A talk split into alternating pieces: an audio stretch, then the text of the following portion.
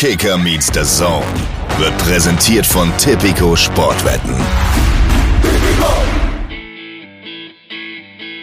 Kicker meets the Zone, der Fußball-Podcast mit Alex Schlüter und Benny Zander.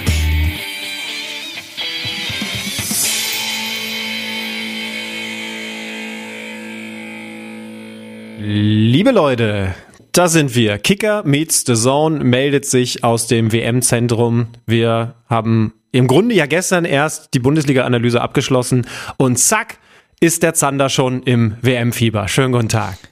Ja.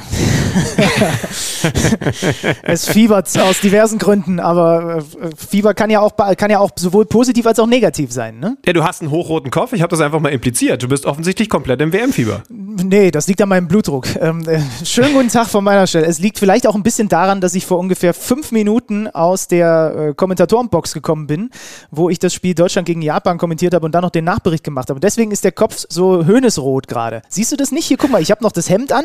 Ich ich habe aber, was ja. ich dringend machen musste, ich habe das Sakko ausgezogen, weil es gibt nichts, was sich falscher anfühlt, als Kicker Meets Saison im Sakko aufzunehmen. Also das geht wirklich also, gar nicht. Äh, also ich finde ehrlich gesagt den Anblick so schon ein bisschen gewöhnungsbedürftig, aber ich weiß natürlich, warum du es anhast. Du bist, äh, äh, du bist in einer Umkleidekabine, da in, in, in, einer Garderobe, genau. wie die Profis sagen. Nicht meiner eigenen, ja. so, so, so fancy bin ich noch nicht drauf, aber ich habe mich hier, ich habe den perfiden Plan, für jede unserer Podcast-Aufzeichnungen in eine andere Garderobe von einem der Menschen, der hier rumwuselt, zu gehen. Ich sitze gerade, liebe Grüße gehen raus, an Annette Sattler, eine meiner Lieblingskolleginnen, die hat mir ihre Garderobe, weil die gerade auf Sendung ist, zur Verfügung gestellt, dass ich hier podcasten kann.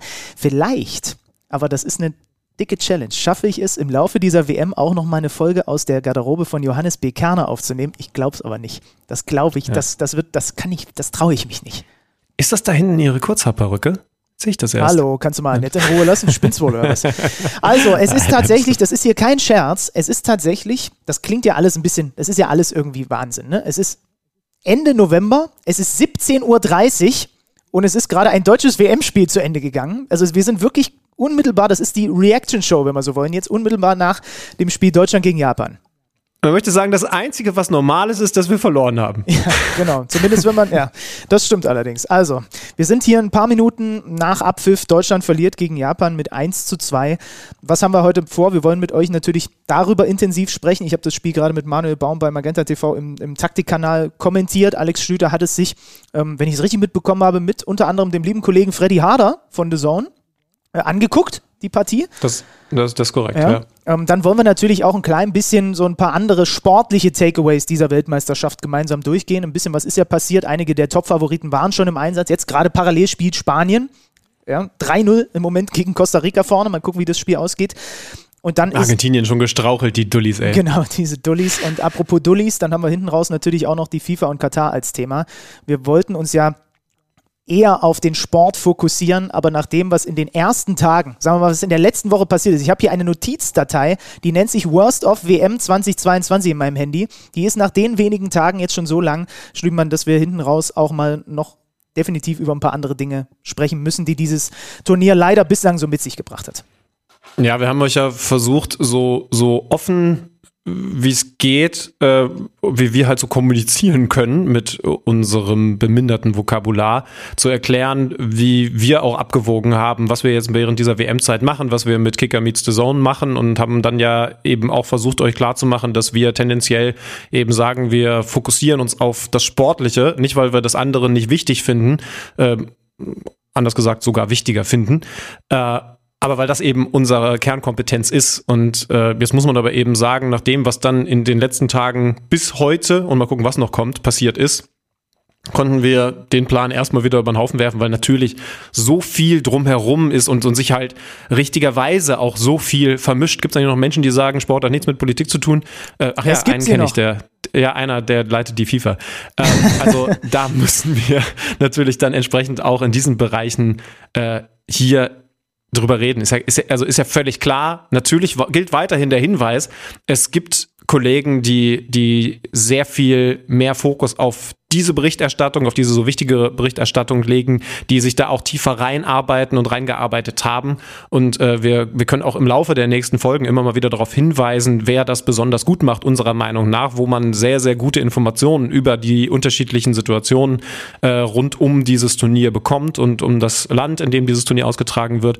Aber klar ist eben, seit ein paar Tagen, wir werden natürlich auch hier drüber reden müssen. Ja, das machen wir dann aber im zweiten Teil, weil die Laune ist eh schon im Keller. Jetzt versuchen wir erstmal mit der Spiel Spielanalyse ähm, zumindest äh, uns in dem Feld zu tummeln, wo wir uns mit auskennen. Und ich würde sagen, gehen einfach eiskalt rein, oder? In dieses Spiel. Deutschland gegen Japan. Japan dreht die Partie, gewinnt mit 2-1 und wir fangen ganz vorne an bei diesem Spielfilm, nämlich bei den Gedanken von Alexander Schlüter, als dann du die Aufstellung bekommen und gelesen hast. Interessiert mich, ich habe hier so ein paar Leute auf dem Gelände gefragt, was ihre Meinung ist. Äh, jetzt möchte ich gerne auch deine dazu hören. Das, was Hansi Flick von Beginn an aufs Feld geschickt hat. Was hat dich verwundert, was hat dich nicht verwundert, was hast du dir gedacht? Soll ich dich ärgern? Weil ich ja weiß, dass du, also du hast ja sehr offen, und das finde ich ja gut, äh, deine Ausstellung vorweg kommuniziert. Ich habe die Ausstellung genau so gehabt. Ach komm. Auch kannst, mit, du, mit kannst du zum Beispiel, ehrlich, frag ja? mal beim Kollegen Ballack nach, wenn der bei dir da noch rumläuft. Ich habe sie exakt so gehabt. Okay. Äh, natürlich erst Musiala und Müller, weil das wäre ansonsten für mich die Wackelstelle gewesen. Ich hätte Müller auf die Bank gesetzt, wenn Sané nicht verletzt gefehlt hätte. Aber dadurch, dass er auf, äh, dass äh, Hansi Flick auf ihn verzichten musste, hatte ich dann auch ähm, Musiala und Müller. Ähm, und ich hätte, wir werden eventuell den Namen noch ein paar Mal haben, aber da muss ich so ehrlich sein, ich hätte Süle auch auf rechts gehabt. Warum zum Beispiel Raum vor Günther und warum Schlotterbeck vor Ginter? Ähm, weil, weil Schlotterbeck für mich nochmal ein Level über Ginter gespielt hat in den letzten zwei Jahren. Ähm, also hat man ja auch in der Nationalmannschaft gesehen, naja, da wenn man, den, wenn man den Zeitraum größer macht, oder? Aber in dieser Saison ist Ginter der bessere Innenverteidiger von beiden. Ah, besser, also. Der konstantere. Ja, aber aber ich fand Schlotterbeck, der hat halt leider ähm, jetzt zum Ende, das ist ja was, was wir auch thematisiert haben, zum Ende ähm, mit Dortmund kein gutes Spiel gemacht. Aber ich finde, ich finde, dass er jetzt auch nicht unterperformt hat in der Saison bis jetzt. Mhm. Dass er noch, dass er mit seinem Potenzial halt eigentlich besser sein müsste, klar. Aber ich, ich hätte ihn auf jeden Fall auch aufgestellt. Also ich glaube ehrlich gesagt, dass das auch keine Position ist, bei der Hansi Flick ehrlich nachgedacht hat. Also ich glaube, das war relativ gesetzt und ich glaube, Ginter ist da dann doch klar hinten dran. Ähm, ist auch äh, also und Raum und Raum versus Günther, was sagst ja. du da? Was ist da so der, der wo, wo du sagst, da hat Raum bringt Raum vielleicht ein bisschen mehr mit als Christian Günther? Ja, also da hätte ich tatsächlich mehr überlegt. Ähm, es, es, es sind ja beides Positionen, das ist ja durchaus wichtig, äh, die nah einander liegen und die auch viel miteinander zu tun haben. Denn äh, Schlotterbeck ist halt in dieser Rolle total wichtig als jemand, der mit dem linken Fuß aufbaut. Ne? Und äh, wir werden noch über das, was sich dann eben aus der Grundformation auf dem Spielfeld ergeben hat, reden, nämlich eine, eine Dreierkette. Ähm, und da schiebt Raum vor. Da wirst du natürlich jetzt sagen, das kann Günther auch. Ich glaube, dass Raum aber nochmal mehr der Typ ist, den du auf dieser offensiven Außenposition in Flanken reinbringen willst. Also spiel den Ball, das war ja der Standardangriff, über den wir auch noch reden werden, diagonal rüber, meistens von, von Rüdiger oder auch mal von Kimmich oder Sühle und dann bringen Raum da in die Position. Ähm, Günther spielt mit mehr, mit mehr Tiefenläufen mhm. als, als ein Raum und, und deswegen hätte ich mich auch minimal für Raum entschieden.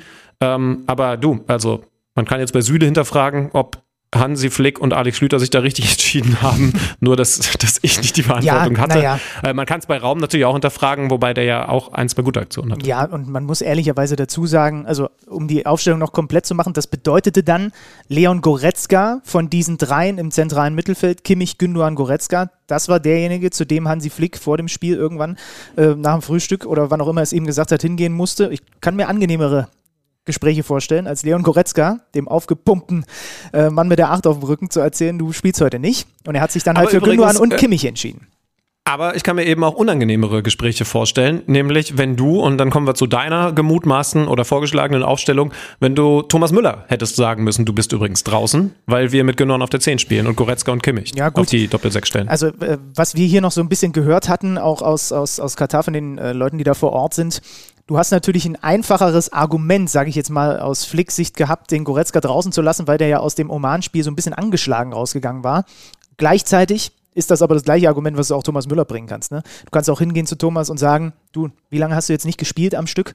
Ich setze auf die, die im Saft sind. Gerade bei so einer WM sollte das ja eigentlich so eins dieser Pfunde sein. Ne? Setz auf die Spieler, deswegen ist ja zum Beispiel, deswegen äh, habe ich jetzt nur mal diese Fragen so gestellt.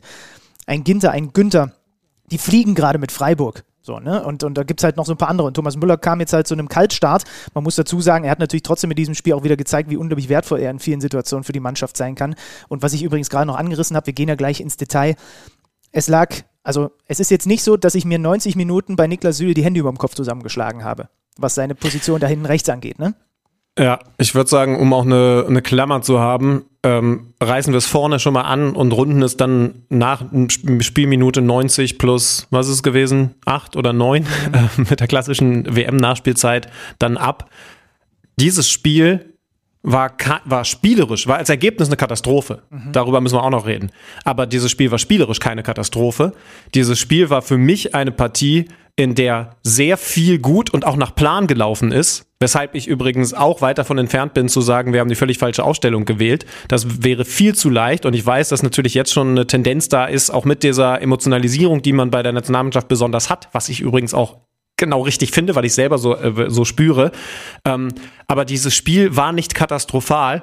Dieses Spiel hatte aber zwei bis drei Situationen, in denen wir in kleinen Mannschaftsteilen katastrophal verteidigt haben. Ja. Dass wir vorne auch mehr Tore machen müssen, werden wir gleich noch analysieren, weiß ich, so gut kenne ich dich dann auch. Dass, äh, dass, dass im Mittelfeld viel gut funktioniert hat, werden wir euch erklären. Aber es war nicht alles völlig falsch. Und da sind wir dann sogar fast jetzt schon einen Schritt zu weit. Deswegen darf man jetzt auch nicht alles über den Haufen werfen und gegen Spanien alles anders machen. Aber da kommen wir jetzt in den nächsten Minuten zu. Vielleicht noch ein Wort auf der anderen Seite bei den Japanern. Ne? Man kennt einen Daichi Kamada, man kennt einen Wataru Endo, der rechtzeitig fit geworden ist. Ähm, Tanaka von den Düsseldorfern, Yoshida und Itakura aus der Bundesliga haben die Innenverteidigung gebildet. Sakai, früher Hannover. Es kamen dann in der zweiten Halbzeit Asano und Doan noch rein, äh, die noch wichtig werden sollten. Also da sind insgesamt acht Spieler mit deutschem Bezug ähm, und sogar eben noch ehemalige Bundesligaspieler dabei. Kein Yuya Osako, der in der WM-Quali gut genetzt hat, dass wir vielleicht noch ganz kurz ein bisschen was auch zu, zu Japan loswerden. Ähm, also das ist eine, das ist eine, ich hatte vorher ja so gesagt, es gibt so verschiedene Szenarien, die ich mir in diesem Spiel vorstellen kann, als wir mit Derschi auch gesprochen haben, ne? mit Matthias Dersch vom Kicker. Ähm, und eins der Szenarien, was ich wirklich für auch zu 33 Prozent wahrscheinlich hielt, ist, dass du dieses Auftaktspiel wie bei der letzten WM verlierst gegen diese Mannschaft. Und so ist es jetzt gekommen. Das heißt nicht, dass ich es prophezeit habe, aber das zeigt halt auch einfach, dass, dass diese Mannschaft, ja, Japan, ist eine gefährliche Mannschaft. Trotzdem ist Deutschland besser besetzt und muss sie besiegen. Ja, genau. Also das, das ist ganz klar. Ähm, wenn wir jetzt gleich ins Spiel reingehen, nochmal der Hinweis. Äh, es gab davor eine, eine hoffentlich viel beachtete Szene, eine, eine Geste der kompletten Mannschaft, über die wir dann im Anschluss noch reden werden. Die, die war ganz, ganz wichtig und das ist ein ganz wichtiges Thema, aber wir wollen es halt jetzt so aufteilen, dass wir hier über das Spielerische reden und nachher dann über dieses große, ganz wichtige Drumherum.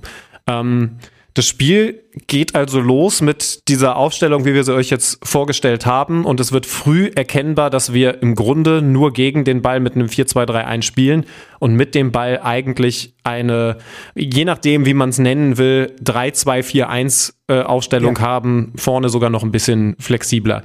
Ähm, wie gesagt, Raum schiebt nach vorne. Dadurch ist übrigens auch Musiala nicht auf einer falschen Position aufgestellt gewesen. Das ist ähnlich wie bei den Bayern, wo es dann häufig Sané oder Gnabry haben, wenn ein Davis hochschiebt. Der eigentliche äußere Mittelfeldspieler, in dem Fall hier ja nach Aufstellung Musiala, der wird zu einem zentralen, weil Raum den Raum auf links hat und, und Musiala und Müller somit beide im Zentrum sind. Auch Gnabry ist dann ja immer mal wieder im Zentrum gewesen, Harvard lässt sich fallen. Also diese Flexibilität, die soll genau so gelebt werden, nämlich mit flexiblen Aktionen. Trotzdem muss man sagen, die ersten 20 Minuten hat wenig gegriffen. Oder siehst du es anders? Nein, nein, nein. Die ersten 20 Minuten waren wirklich waren wirklich mau. Also sehr nervös und vor allem eben Passqualität. Ne? Also diese Dinge, über die du in einem Spiel eigentlich ankommst, die haben zu Beginn überhaupt nicht gegriffen. Also ich erinnere mich an allein zwei Diagonalbälle auf die andere Seite, die zu hoch waren und ins Ausgehen oder nicht erreichbar sind, über einfache Ballverluste, Ilkay Gündoğan zum Beispiel, ne, mit so einem Ballverlust.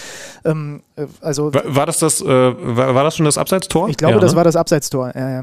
ja, Und dann wirklich erst so um die 20. So, so mit dieser Kopfballchance von Rüdiger vielleicht nach der Ecke. Ne? Dann kam Deutschland peu à peu besser an. Bis dahin war wirklich, muss man sagen, auf der einen Seite eine favorisierte Mannschaft, die sich noch nicht so richtig irgendwie findet, die auf dem Platz zwar da ist, aber irgendwie funktionieren auch ein paar Sachen nicht. Und auf der anderen Seite, das kommt ja zu dieser, ich habe ja gerade die Spiele aufgezählt von den Japanern, ne? das ist ja viel fußballerische Qualität. Das ist mit Wataru Endo für mich einer der besten Sechser der Liga, den sich verdammt nochmal Borussia Dortmund äh, kaufen sollte, auch wenn die Stuttgarter das anders sehen äh, oder nicht gut finden, aber egal.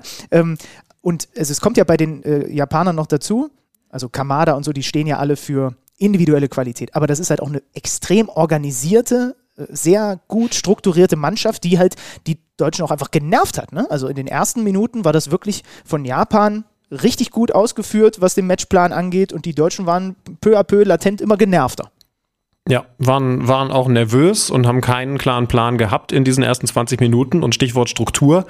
Das große Problem beziehungsweise die große Gefahr bei dieser Aufstellung im Spiel der deutschen Nationalmannschaft, die ist bei diesem Abseitstor, in Anführungszeichen zum Glück Abseitstor, wieder sehr deutlich geworden. Wir haben ja auch eine Folge Decoded zur deutschen Nationalmannschaft ähm, bei uns auf The Zone auf die Plattform gebracht. Äh, da habe ich mit Michael Ballack und Tim Borowski analysiert und äh, schaut euch das gerne an. Da haben wir genau das auch schon als große Gefahr, gerade wenn Kimmich und Gündogan zusammenspielen, ausgemacht. Und die Szene war leider exemplarisch.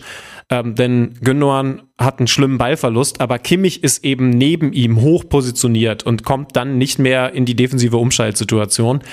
Mit zwei Problemen. Erstens, beide denken in dem Moment eher mitspielend, nach vorne gehend. Ein, ich, also Goretzka, das ist ja auch jemand, der mal vorne mit reingeht, ne? Aber, aber ich sag mal so, jemand wie Rani Kedira wäre im Leben nicht auf der Höhe gewesen, sondern der bleibt halt als Anker immer vor der Abwehr. Und ein Goretzka, und das ist dann Problem Nummer zwei, wenn man die beiden nimmt, der hat natürlich die Athletik, um dann hinten bis in die Kette noch reinzusprinten und aufzufüllen. Denn du hast eben dann eine kurzzeitige Unterzahlsituation, die zum Glück in der Abseitsposition der Japaner endet. Aber, aber das ist die große Gefahr, die zum ersten Mal so einen Luftanhalte-Moment gebracht hat. Ähm, viel mehr war es offensiv bei Japan aber auch das nicht. Sind, aber das sind die Situationen, worauf sie lauern. Ne? Also das hatten wir genau. vorher auch analysiert und immer wieder gesagt, das ist das, was sie wollen, weil sie haben ne, dieser Maeda, der dann den Kopf, äh, der dann, der dann äh, das Abseitstor erzielt, das ist nur eins, einer dieser, dieser Spieler da vorne drin, alle so wuselig, unglaublich schnell. Ja, der spielt bei, bei, bei Celtic Kamada und so und die wollen genau diese Momente. Und Gündogan liefert ihnen halt genau so einen Moment auf dem, auf dem Silbertablett. Ich glaube, äh, das Analyseteam hatte sogar genau so einen Ballverlust von ihm gegen England oder so äh, rausgesucht gehabt, wo es ähnliches Schema dann war, wenn es ums Umschalten Ja, ja, den, genau den hatten wir ja, auch genau, äh, decoded. Ja, ja, genau. So, ja. Und, und, und das sind halt die Momente, man muss, du hast aber vollkommen recht, ansonsten offensiv, das war eigentlich das Einzige von Japan. Und, und, und, und Deutschland hat sich dann peu à peu ins Spiel reingespielt. So wie gesagt, mit diesem, dieser Kopfballchance von Rüdiger nach der Ecke ging es los und dann wurden sie peu à peu immer besser. Ja, auch weil ähm, Musiala immer besser in die Räume gebracht wurde, in denen er der beste Spieler auf der Welt ist im Moment, nämlich, nämlich in diese engen Räume zwischen, ich sag jetzt mal, 11 Meter Punkt und 25 Meter vorm Tor. Ähm, diese Anspiele, da hat er auch in der ersten Halbzeit, in der, in der zweiten Halbzeit dann auch noch, aber dazu kommen wir, in der, in der ersten Halbzeit ein paar Situationen gehabt, in denen du, stell dir mal vor, du bist Japan-Fan, so wahnsinnig Angst haben musst, weil du permanent weißt, der kann jetzt mit zwei Kontakten drei Gegenspieler ausspielen und das Ding dann reinschieben. Das ist zwar in dem Moment nicht passiert, aber ich habe zu Freddy zum Beispiel noch gesagt, da, das, so muss es sein. Also kein, also ein überbordendes Risiko ist sowieso Quatsch, weil du eben immer, und jetzt wissen es dann auch alle, vor so etwas wie Japan dann umschalten kann, Angst haben musstest. Aber in diese Bereiche reinzuspielen, mit der nötigen Absicherung, das ist nämlich dann für mich Fortschritt Nummer zwei gewesen im Vergleich zu den ersten 20 Minuten, einer sauberen Staffelung, dass Kimmich oder Gündogan nicht auf derselben Höhe so 25 Meter vorm Tor stehen und da offensiv beteiligt sind, sondern, sondern eben hintereinander leicht versetzt gestaffelt sind. Das gibt dir dann auch die Möglichkeit, so einen Ballverlust, den Musiala natürlich haben kann da vorne, wenn du ihm das Ding scharf äh, vertikal zuspielst, dann auch wieder wegzuarbeiten. Das hat sich verbessert und dann muss man natürlich sagen, und es ist bei der Szene der ersten Halbzeit dann auch deutlich geworden, dieser Plan mit Raum aus der Dreierkette hinten vorzuschieben und ihn immer wieder von der Ball, äh, Ballseite, Ballfern zu bedienen, der ist sehr gut aufgegangen. Wenn das wenn dieses Spiel 1 zu 0 geht, dann sagen wir Hansi Flick Chapeau mit auf Reißbrett entworfenem Plan den Elfmeter rausgeholt. Kompliment, Welttrainer. So doof es klingt, aber so ist Fußball dann auch. Mhm. Äh, diese Kimmich äh, schickt dann äh, den, den Raum in den 16er hinein und wir haben bei uns in der Live-Übertragung auch immer wieder darüber gesprochen, über dieses Dilemma, was dieser Ito auf der Seite hatte, ne? weil der ist ja eigentlich als offensiver Rechtsaußen bei den Japanern aufgestellt, aber gleichzeitig musste er sich, musste er immer wieder den Raum mit im, im, im Fokus haben und genau in der Situation hat er überhaupt nicht auf der Kappe und lässt ihn im Rücken weglaufen und Raum wird dann, glaube ich, am Ende sogar zweimal gefault ne? vom Torhüter, einmal unten mit dem rechten Fuß und dann rennt er ihn noch so halb mit dem Knie irgendwie in den äh, Allerwertesten rein. Muss man übrigens ganz ehrlich sagen, dass er es nicht optimal löst. Ne? Ja, also ja, ja. er hat eine Find große. Chance und ich finde, wenn man, wenn man genau nochmal drauf schaut, weil die ersten drei Zeitlupen guckt man natürlich, ob es wirklich ein Elfmeter gewesen ist. Der ist es dann spätestens beim zweiten Einsatz des Torhüters gewesen und es gab halt wenig Kameras, da kannst du vielleicht noch ein bisschen was zu sagen. Herrgott, also- Aber es gab auch bei dieser Szene äh, wenig Winkel, die gezeigt haben, dass er, was ich schwer vermute, ihn auch schon beim ersten Kontakt elfmeterreif getroffen hat. Aber mit dem zweiten, der dann zum Glück auch in jeder Kamera zu sehen gewesen ist, in den wenigen Kameras, die verfügbar waren, äh, war die Sache dann klar. Aber nochmal kurz, eigentlich löst er es ängstlich, nämlich nicht mit optimaler Ballannahme nach vorne gelegt, um dann selber abzuschließen oder quer zu legen.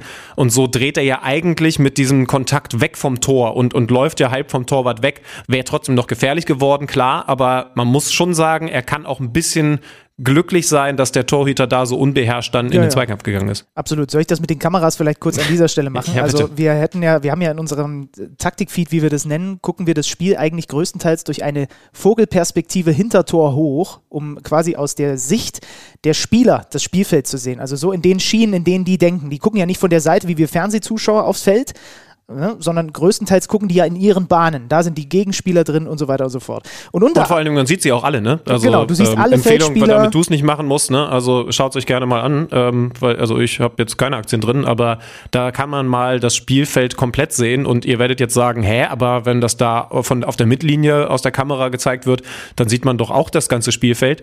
Äh, schaut mal genau hin und zählt mal zwischendurch mit, wie viele Spieler ihr seht. Es sind weniger, als ihr denkt. Ja, genau. Und vor allem holt Manuel Baum, mit dem ich dann da immer zusammensitze, holt dann in der Halbzeit und nach dem Spiel noch die analoge Taktiktafel raus, die ihr vielleicht aus euren Kreisliga-Kabinen kennt. Und das setzt dem Ganzen dann so eine kleine Charmnote auch noch oben drauf. Aber und diese Kameraperspektive hatten wir zum Beispiel gar nicht zur Verfügung. Wir haben uns dann über sie äh, so eine weit rausgezoomte Haupttribünenkamera immer wieder beholfen, dass wir zumindest alle Feldspieler sehen können. Ja, weil wir wollen natürlich ein bisschen einen anderen Blick auf das Spiel haben.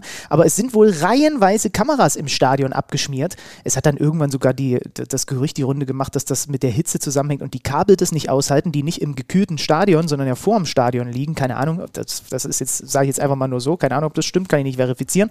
Auf jeden Fall reihenweise Kameras, die nicht zur Verfügung standen. Deswegen muss wohl, was ich jetzt im Nachhinein gehört habe, das Spiel, so wie es vor Ort regissiert, das ist das falsche Wort, aber ihr wisst dann, was ich meine, äh, wurde auch ein bisschen komisch ausgesehen haben, weil halt häufig irgendwie Kameras, Zeitlupen und so gefehlt haben. Also wir kommen ja nachher noch darauf, aber die ganze, das ganze Thema Orga kann man auch jetzt wieder an dieser Technikgeschichte eben schön abbilden. Da ist noch relativ viel, haha, Sand im Getriebe bei dieser WM. Ja, wir wissen, wir haben Knoten im T-Shirt, weil wir gleich noch über den Elfmeter, den es dann eben zurechtgegeben hat, reden müssen. Aber ganz kurz, ne, das hätte auch noch sehr viel mehr Drama geben können. Ich habe ja gerade gesagt, dass man da dieses erste Foul, vermeintliche Foul, ich weiß es bis jetzt nicht, weil ich keine andere Einstellung gesehen habe, nicht sehen konnte. Ich gehe mal schwer davon aus, kann ja nur sein, der VAR hat es auch nicht gesehen. Ne? Das heißt also, in einer nicht unwichtigen Situation, wenn der dem nicht danach nochmal äh, den Steiß malträtiert, dann hätten wir aufgrund ausfallender Kameras keinen VAR-Beweis gehabt, dass dass äh, das Raum da zu Fall gebracht wird. Jetzt muss ich gerade überlegen, er hat schon aber vorher gepfiffen. Ne? Das heißt also, also dann wäre es einfach die Schiedsrichter-Tatsachenentscheidung gewesen, Ja, ja, die dann ja. offensichtlich ja zu Recht gegriffen hätte. Und also quasi auf die gute alte Art und Weise, wenn die Kameras auffallen, ausfallen, dann hat halt der Schiedsrichter das alleinige Sorgerecht und der hat auf Elfmeter für, Und, für unser äh, liebstes Kind den DFB entschieden. Und äh, es ist tatsächlich aus der einen Kamera konnte man auch sehen, dass er unten vorher auch schon am Fuß getroffen wird. Und ähm, dann habe ich dir eine schöne Zahl mitgebracht, weil es hat ja durchaus seine Vorteile, wenn man mit einem Trainer Spiele kommentiert. Da äh, lernt man einige Dinge.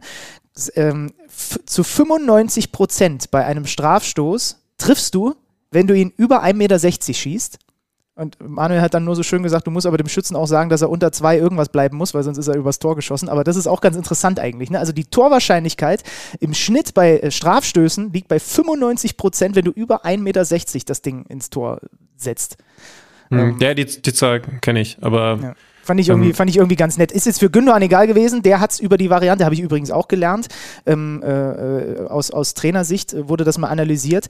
Der hat es über die Variante Torhüter ausgucken gemacht und ich habe gelernt, das, was als erstes beim Torhüter zuckt und wo man als Schütze drauf achtet, um dann eben sich für eine Ecke zu entscheiden, das war auch im Eröffnungsspiel bei Enna Valencia von Ecuador so, ist die Schulter des Torhüters. Auf die gucken die Schützen, die eben so schießen, wie Gündogan in dem Fall geschossen hat oder wie es Lewandowski versucht hat. da kommen wir dann nachher noch dazu.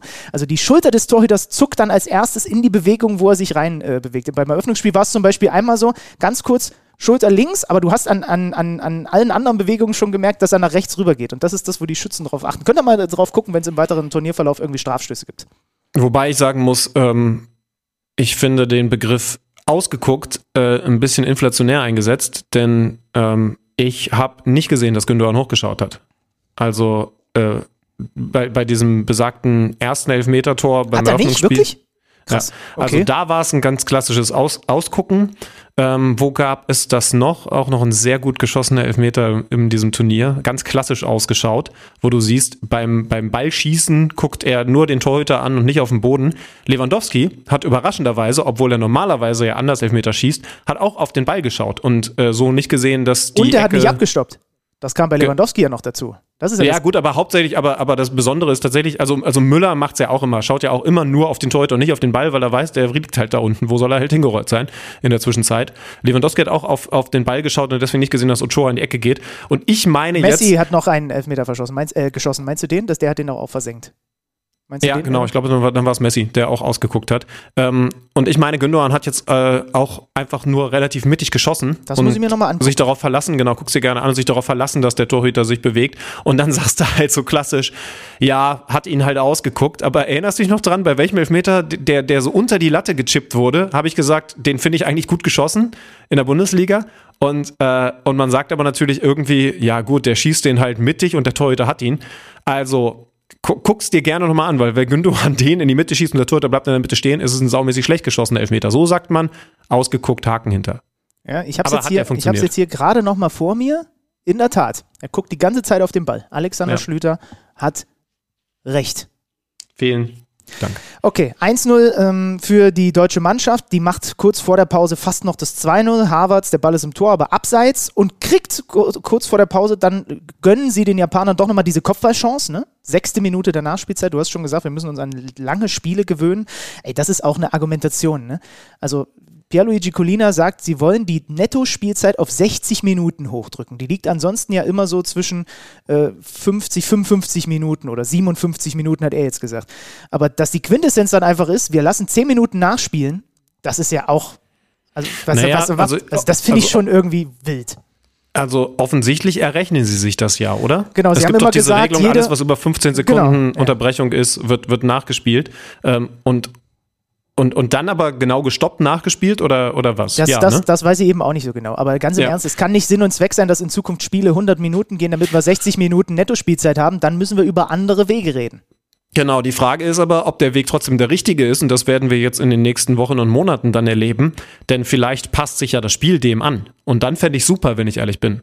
Hm. Also vielleicht erleben wir ja, dass Hast immer noch genauso rigoros. das solltest du nicht tun dieser Tage, ja, Alexander. Ja, ja, hier über mir ist noch gerade ein Blitz eingeschlagen.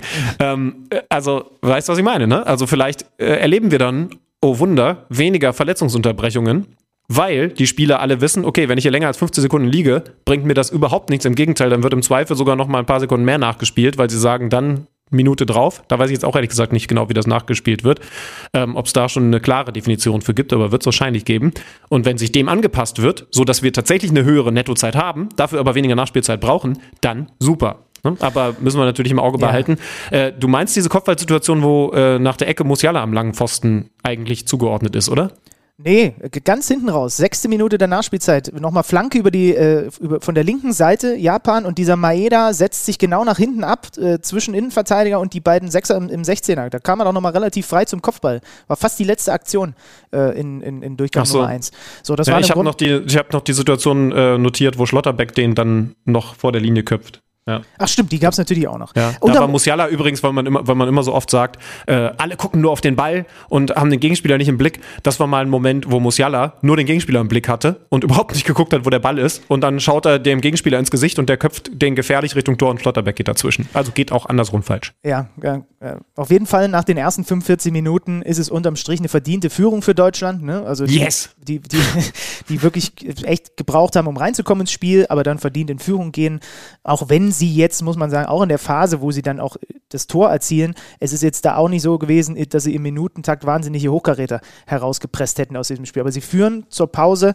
Die äh, Japaner stellen dann um auf eine Fünferkette, bringen einen äh, zusätzlichen Defensivmann, weil sie eben dieses äh, von dir angesprochene Thema mit dem Raum dort ne, ein bisschen besser bearbeiten wollen. Also sie versuchen dann quasi, weil wenn du mal, wenn du mal zählst, wenn du in die Aufstellung reinguckst, sie versuchen dann auf Gleichzahl, was die äh, Spielzahlverhältnisse äh, angeht, zu kommen. Ne? Weil du, du nimmst einen zusätzlichen Innenverteidiger mit rein, hast Fünferkette und wenn du bei den Deutschen zählst, sind es ja Gnabry, Müller, Musiala, Harvards, die eigentlichen Offensiven, aber wenn Raum mit hochschiebt, sind es auch fünf. So und so äh, versuchst du ein bisschen besser die Zuteilung hinzukriegen, weil äh, dass der arme Ito da eben nicht mehr jedes Mal überlegen muss, muss ich jetzt mit dem Raum mit oder nicht, sondern das war dann ein bisschen klarer. Aber Deutschland kam richtig gut aus der Pause. Ja, übrigens, also kann man dann auch hinterfragen. Ähm, ich meine, es ist wahrscheinlich jetzt nicht mehr State of the Art, aber also warum waren die Japaner davon überrascht und warum wechselt er erst zur Halbzeitpause? Denn eigentlich war relativ klar, äh, wie Raum diese Position interpretiert und in Das dem stimmt. Moment, in dem du Süde da auf Rechtsverteidiger gesehen hast, äh, war die Sache eigentlich klar. Aber meine Güte, äh, was sollen wir jetzt über die Japaner schimpfen? Wir haben in der zweiten Halbzeit zwei Probleme bekommen. Erstens haben wir nach eigentlich gutem Spiel nicht das zweite Tor gemacht. Das ist, glaube ich, eine ganz klare Überschrift ins Detail gegangen.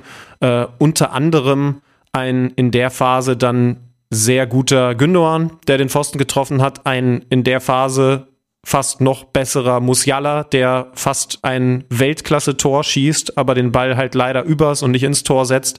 Äh, das war dieses, also ja. Gnabry also, an die Latte ganz zu Beginn, ne? direkt. Also Stimmt, und dann, ja. dann gab es noch diese Vierer-Fünfer-Chance mit Jonas Hofmann, der dann eingewechselt wurde, 70. Minute. Dann noch diese Doppelchance von Gnabry.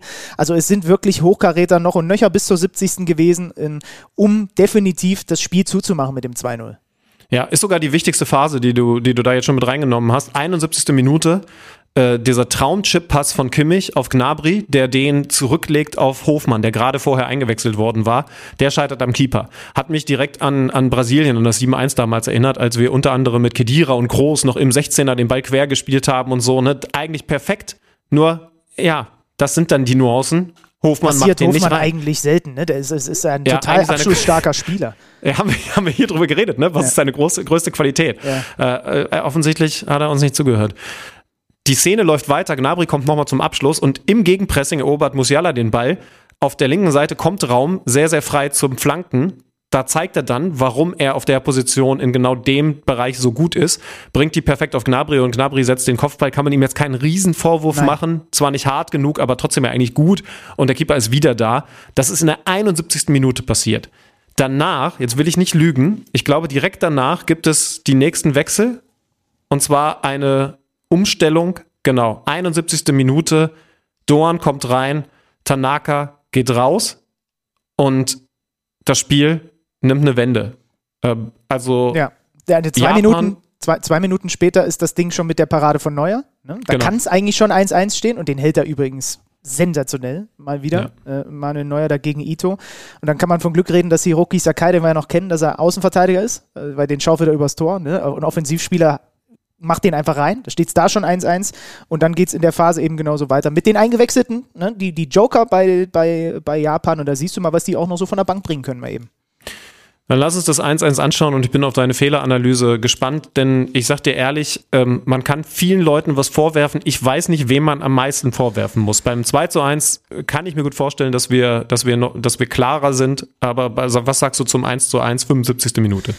Das ist lustig, ich wollte dich das genauso fragen, ähm, weil ähm, ich, mir, ist es, mir ist es auch nicht so klar, was jetzt eigentlich da der genaue Fehler ist. Also man kann, glaube ich, darüber sprechen, ich habe es jetzt hier auch nochmal vor mir, dass erstmal auf der linken Seite der Japaner elend viel Platz hat. Der, der, der Eingewechselte mit der neuen, der, der Mitoma, der kriegt den Ball auf der linken Seite und er kann ihn bestimmt über 20 Meter auf Sühle zu treiben, bis er irgendwie in, in einer An Ansatzweise mal attackiert wird. Also der läuft im Grunde genommen 20, 25 Meter über den linken Flügel auf die linke 16er Ecke drauf zu. Bis, er, bis dann Süle da ist, der ihn, naja, also stellen tut er ihn auch nicht wirklich der, der dribbelt nach innen, spielt dann genau zwischen Süle und ich weiß gar nicht, wer, wer dieser deutsche Spieler ist, steckt ihn durch auf den eingewechselten Minamino und der aus, äh, aus, aus spitzem Winkel, ich weiß gar nicht, ob er den schießen wollte oder reinflanken. Auf jeden Fall wehrt Neuer das Ding zentral vor die eigene Hütte ab. Das sieht man ehrlicherweise selten von Manuel Neuer, dass er den so abwehrt. Ähm, reagiert natürlich auch oder hat relativ kurze Reaktionszeit, weil wenn er da mit der Hand nicht hingeht, ist direkt hinter ihm ein Japaner, der den über die Linie drückt. Also er muss da auf jeden Fall hin. Und ich weiß nicht, ob du dann den Neuer dann einen riesen Vorwurf machen kannst, weil kannst du wirklich in dieser Millisekunde, wo du erstmal verhindern musst, dass der Typ, der hinter dir einläuft, den Ball über die Linie drückt, kannst du da tatsächlich das so kontrollieren, dass du ihn nicht auch nach vorne klärst. Neuer wird natürlich mit seinem Torwart, Torwarttrainer äh, genau da drauf gucken und sich darüber ärgern. Ich würde es ihm aber nicht vorwerfen, ehrlicherweise. Und dann kommt Rizzo Doan und äh, macht ihn aus fünf Metern rein. Und da ist es ganz interessant, da habe ich vorhin nochmal drauf geachtet. Der Doan ist eigentlich zu Beginn, als sich dieses japanische Spiel über die linke Seite anbahnt und dann auch in den 16er reingeht, ist der von Raum markiert. Aber Raum wiederum orientiert sich weiter ins Zentrum, weil Schlotterbeck wiederum sich auf den kurzen Pfosten orientiert. Und dann schieben alle nach aber naja, hinter dem Linksverteidiger ist natürlich keiner mehr, der für den Linksverteidiger nachschieben kann. Und deswegen steht Dorn dann am Ende so frei, dass er ihn reindrückt. Jetzt habe ich es erstmal einigermaßen beschrieben, was überhaupt passiert ist. Also mich stört schon, dass es viel zu lange gar keinen Druck auf der Außenbahn gibt. Dass der viel zu lange auf den 16er zulaufen kann. Ähm, den tiefen Lauf nimmt keiner wirklich auf und ganz kann man Manuel Neuer auch nicht frei reden, frei sprechen. Also ja, weil wir bei Manuel Neuer natürlich auch einen wahnsinnig hohen Standard haben, aber genau. ich glaube, dass es mindestens drei, eher vier Leute gibt, die einen größeren Fehler in der Szene machen als Manuel Neuer. Und da ist David Raum für mich nicht dabei übrigens. Ähm, ich bin voll mit dabei, dass ähm, dass Sühle zu wenig Druck macht und zu sehr sinkt. Und dann, und das finde ich, ist bei dem, ganz anders als beim zweiten Tor, Gegentor, ist bei, ist bei der Situation eine, eine Gruppentaktik zu kritisieren, die nicht greift. Ähm, und, und, und, kein, und weniger, meiner Meinung nach, weniger individueller Fehler. Denn wenn Sühle sich dafür entscheidet, abzusinken, dann muss klar sein, dass der Rest der Mannschaft auch absinkt. Und das passiert nicht. Und da nehme ich vor allen Dingen Goretzka und Kimmich mit rein. Halt mal, wenn du es offensichtlich gerade vor dir hast. Ich hab's vor mir, ja. Das Bild an, in dem Moment, wenn dieser Pass auf Minamino kommen. Ne? Der, der, der ist da ja links in den 16er angespielt worden. Ne? Genau. In dem Moment, wenn dieses Anspiel da gerade hinkommt, ne? wenn er noch nicht angenommen hat, so der Pass wird da, ist gerade auf dem Weg dahin. Versuch mal das Bild in dem Moment anzuhalten. Habe ich. Wie viele, also du dürftest sehen, am, am Passgeber ist Süle, der abgesunken ist, ist Goretzka, der mit zuschiebt ja. und, und an der 16er Kante Kimmich. Genau, drei Nehmt, an dem Mann, der den Ball bringt und in der Box vier Japaner und drei Deutsche. Genau, und da ist das Ding verloren. Ja. Deswegen, also wenn der Pass durchkommt, ne?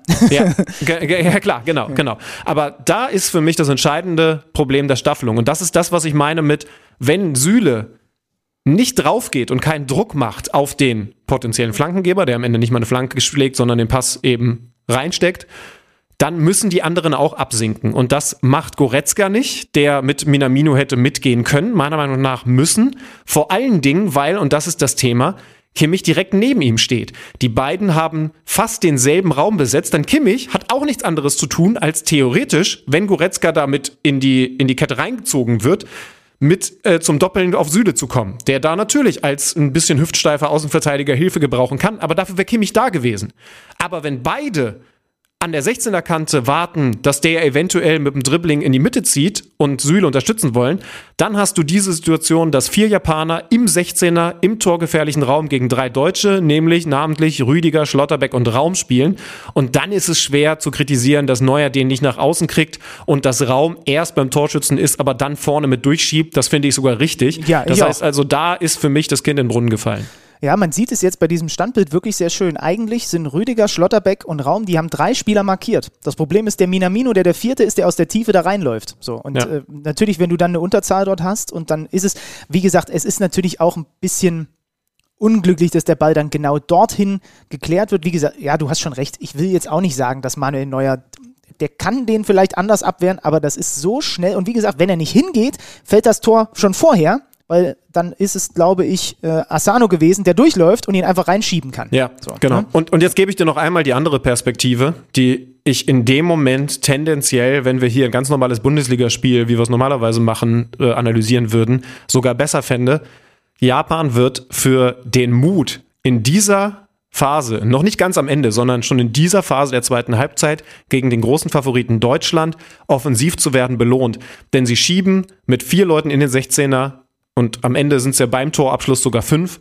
Und das musst du halt auch erstmal machen. Da muss man dann auch sagen, Chapeau in Richtung Trainerstab, dass die davor eben kurz davor so offensiv wechseln und eben sagen, okay, wir stellen um auf Dreierkette, wir schieben da vorne noch mehr mit rein. Und das hat Deutschland in dem Moment nicht aufgenommen. Dieses, okay, die Japaner, die trauen sich jetzt, die spielen mutig in dem Moment ist es wahrscheinlich so, dass du als deutsche Mannschaft dann auch mal hinnehmen musst, dass du vielleicht fünf, sechs, sieben, acht, neun, zehn Minuten hinten eingeschnürt wirst. Und dann gibst du danach ein Post-Match-Interview und sagst, naja, wir haben in der ersten Halbzeit ein bisschen gebraucht, um reinzufinden, machen dann ein gut rausgespieltes, voll nach unserem Matchplan aufgegangenes 1 zu 0.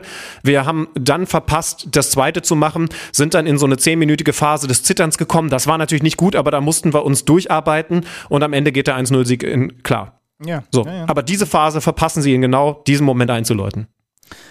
Und das Problem aus deutscher Sicht ist, die Phase hört nicht auf, denn sieben Minuten später gibt es einen, also einen Freistoß aus der eigenen Hälfte, aus der Halbposition. Der wird lang geschlagen, da ist wirklich auch eine Menge Schnee drauf, bis er wirklich wieder runterkommt. Und alle in der Viererkette spielen auf Abseits, bis auf Niklas Süle. Und der, Asano läuft durch, macht das dann, muss man ehrlicherweise sagen, mit dem ersten Kontakt, wie er ihn mitnimmt, wie er ihn dann nochmal verarbeitet und wie er ihn dann an Neuers Brust vorbei in die kurze knallt, macht das auch richtig gut. Da würde ich übrigens Nico Schlotterbeck auch nicht krass was anhängen. Also, weil äh, auch da ist, wie hast du gerade gesagt, das Kind fällt vorher in den Brunnen. Wenn alle auf Abseits spielen und, und Süle sinkt halt ab und genau das nutzt Asano aus, dann hat Schlotterbeck halt einfach, hat einfach den Nachteil, ähm, das noch reparieren zu müssen irgendwie. Vielleicht kannst du es noch reparieren, aber du kannst es, äh, was, was auch passieren kann, ist in, der, in dem Moment, dass er ihn faut und Elfmeter gibt und du trotzdem 1-2 in Rückstand gehst, ne? Ja, plus rote Karte. Also, ja. ähm, ich glaube, das Ding ist, was eine Person angeht, auf jeden Fall sauber kritisch zu bewerten, nämlich dass das Süle so nie passieren darf. Man muss ja erschwerend auch noch mit dazu nehmen, dass er das komplette Spiel alle Spieler vor sich hat, ne? bis auf den Außen von Japan, der da aber sowieso weit draußen nur so in, in seinem ungefähren und, Deckungsbereich und ohne Not, ist. Ja. ohne Not, weil selbst der zweite Spieler, also es, es stehen, wenn er auf der Höhe von Rüdiger und Schotterbeck ist, stehen zwei Japaner im Abseits. Ja. Rüdiger oh, ist der Abwehrchef, das hat Hansi Flick ja vorher gesagt. Und wenn man sich die Szene ganz genau anschaut, sieht man auch, ähm, der gibt da das Kommando, auf Abseits zu spielen.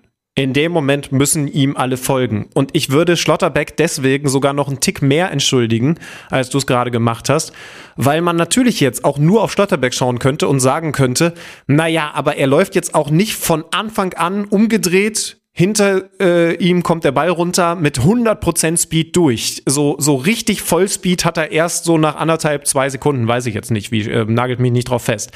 Das Ding ist aber, der Mann kommt eigentlich von Rüdiger. Der läuft ja, quer rein. Das ist, also, Schlotterbeck ja. hat eigentlich den Mann vor sich im Halbraum. Und wir wissen nicht, ob von Rüdiger statt Abseits zu rufen, nicht die Ansage kam, kommt bei dir oder was auch immer die Kommandos dann sind. Übergabe oder ja, irgendwas. Ne? Also äh, da hat ja jeder so sein Wording in der Abwehrkette. So und wenn er dieses Kommando nicht bekommt, dann ist es total normal, dass der nicht im mein Leben hängt davon ab Sprint zurückläuft, sondern eben, und es ist ja nicht so, dass er getrabt ist, ne? sondern er ist, er, er guckt über seine eigene Schulter und guckt, wo der Ball runterkommt, dann ist es eine perfekte Annahme von Asano. Ansonsten wird übrigens auch nichts draus, weil wenn er die nicht so perfekt mitnimmt, die, die, diesen Ball, dann, dann reicht es auch, dass Schlotterbeck da dran ist. Ähm, da würde ich tatsächlich, weil Manuel Neuer Manuel Neuer und nicht irgendein normal talentierter Torhüter ist, schon noch einmal kurz über ihn reden wollen, denn ich würde tatsächlich so weit gehen zu sagen, ich sehe eher noch Mitschuld, also er hätte es Neuer noch verhindern können als Schlotterbeck. Schuld ist das zu große Wort. Ja, es ist wirklich, jetzt wo du es sagst, ich sehe es ja auch noch mal vor mir. Also ähm, er hat diesen, diese, die, diese Beinhaltung, die ihr alle kennt, dass er versucht, den Tunnel zu verhindern. So. Er hat die Arme so halb breit, Aber es gibt halt dieses Schussfenster einfach zwischen seinem Körper und dem Pfosten. Und das Genau. sieht jetzt im Standbild relativ groß aus. Standbild ist immer gemein. Ich bin kein Fan davon, äh, mit Standbildern eigentlich zu arbeiten. Aber es sieht relativ breit aus tatsächlich für Asano, um ihn da, da, da durchzuknallen. Und genau das macht er dann auch. So, Genau, also- wenn du, also- wenn du, es gibt dieses Bild, ich habe es jetzt halt auch gerade angehalten und genau darauf wollte ich hinaus. Ähm, er ist nicht optimal positioniert. Er, er hat, und, und das passiert ihm auch, glaube ich, nur selten. Es ist total richtig, dass er sich breit macht, dass er den Tunnel wegnimmt. Ähm, man kann überlegen, ob er vielleicht noch mit, mit einem Tippelschritt noch besser den Winkel hätte verkürzen können. Aber in diesem Standbild sieht man sehr deutlich, er ist vom Schützen aus zu weit links positioniert. Der hat im Leben nicht die Möglichkeit, den Ball aus lange Eck zu spielen, weil, weil, weil Neuer da fast schon neben dem Tor steht. Aber das kurze Eck ist halt frei. Und da hat er sich ein bisschen fehlpositioniert. So sieht's zumindest, wenn das jetzt nicht total unfair ist, weil die Kamera verzerrt, von dieser Perspektive, von der, äh, wie soll ich sagen, rechten Seitenauslinie Ja, wir können aus. ja, wir können ja eine Sache mal machen. Es gibt doch einen lieben Kollegen, Sascha heißt der, der auf Twitter immer die Keeper-Analyse macht. Ähm, und äh, ich werde mal gucken, äh, Shoutout an dieser Stelle, Sascha, at Sascha FLTR. Und der macht immer diese Keeper-Analyse, wo er auch mit den Bildern arbeitet und dann eben nochmal versucht zu erklären, ähm, wie die Torhüter, wie die Torhüter in dem Moment stehen. Ah, ich hab, ah, hier, guck mal, es gibt einen Tweet. Manuel Neuer steht nach dem 1 zu 2 aus meiner Sicht richtigerweise in der Kritik. Ähm, genau, und alles weitere seht ihr unter Hashtag Keeper-Analyse, weil der Typ äh, kennt sich damit deutlich besser aus. Können wir noch einen Shoutout an dieser Stelle mal loswerden. Ja, Ich kannte den Ähm, Kanal nicht, aber danke. Ähm, Ja, ist auf jeden Fall, ist auf jeden Fall ganz toll, weil das ja für uns auch immer schwierig ist, weil wir einfach zu wenig Ahnung davon haben und häufig da zu sehr im, im, im Trüben fischen, sage ich jetzt mal. So, jetzt halten wir fest, wir sind jetzt mittlerweile angekommen bei diesem Spiel beim 1 zu 2 und zwar sieben Minuten vor dem offiziellen Ende. Dann gab es natürlich noch 37 Minuten Nachspielzeit.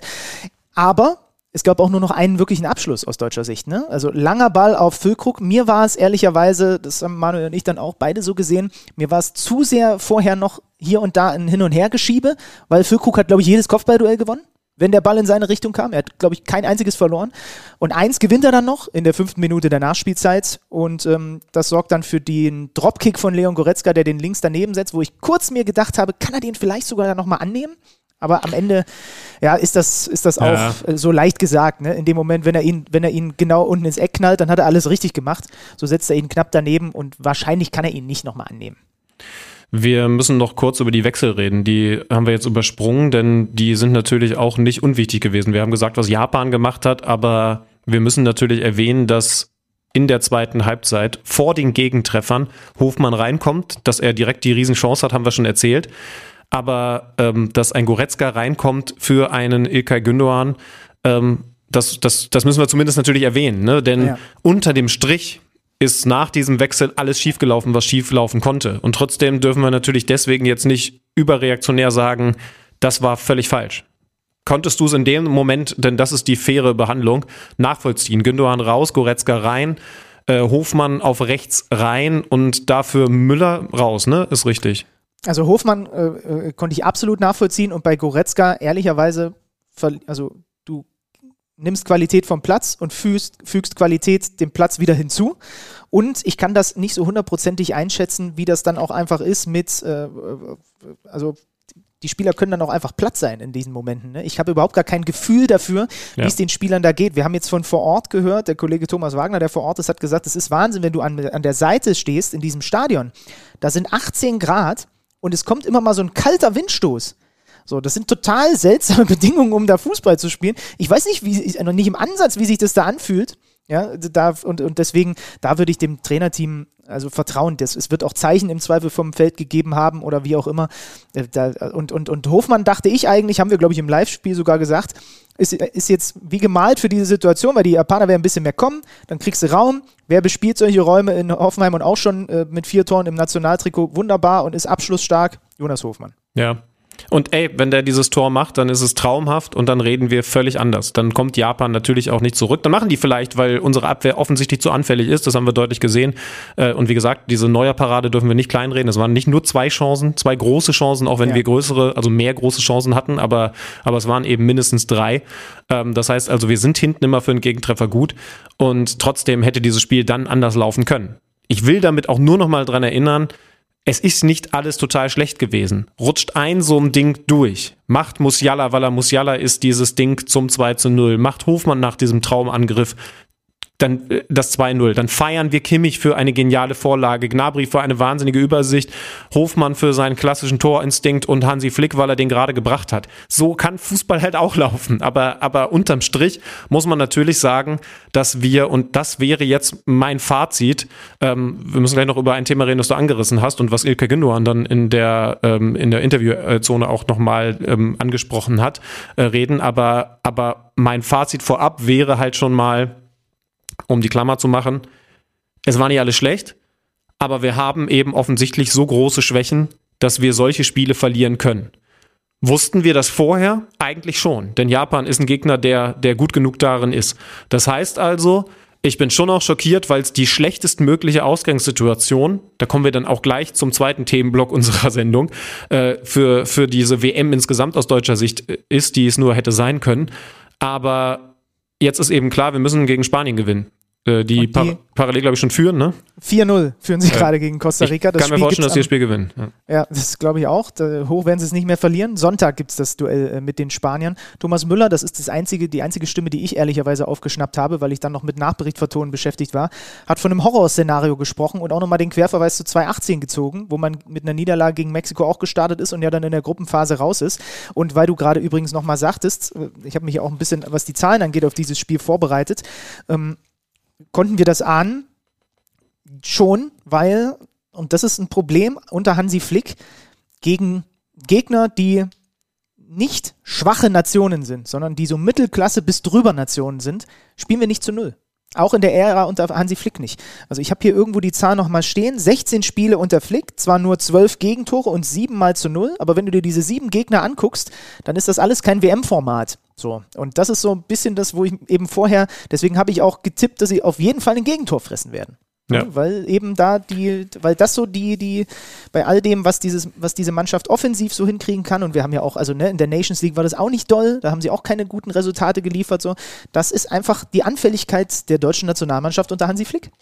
Weil ich jetzt, ja, wobei, da, da gehst du jetzt sehr in Richtung Trainer, ne? Also ich glaube, grundsätzlich ist das Problem, und weil ich jetzt so viel über die Nationalmannschaft geredet habe, wie gesagt, auch in dieser langen Decoded-Folge, weiß ich gar nicht mehr, ob wir es hier besprochen haben in der letzten regulären KMD-Ausgabe diese Mannschaft ist total ungleichgewichtig. Ne? Sie haben ein überragendes Mittelfeld mit, mit Kimmich und Gündogan, die im Laufe dieser Partie, ich komme gleich zu dem Punkt, den ich noch ansprechen wollte, eben auch gezeigt haben, dass sie auch von, wie hast du sie gerade genannt, mittelmäßig mit besser als, äh, bis besser als mittelmäßigen Mannschaften nicht zu pressen sind, weil sie zu ballsicher sind. Ja. Ähm, Aber das ist ja nur eine Facette des Spiels. Ne? Genau. Also ist unser Mittelfeld auch gegen den Ball überragend? Ja, zumindest, äh, zumindest sehr gut.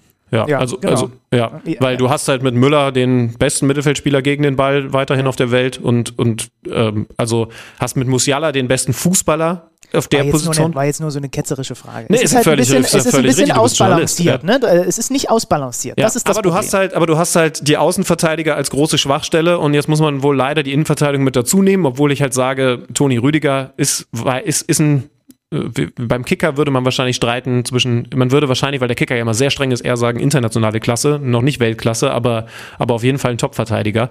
Die Position daneben haben wir heute gesehen und eben vor allen Dingen die Außenverteidigerposition, denn insgesamt muss man sagen, war Raum auch maximal okay.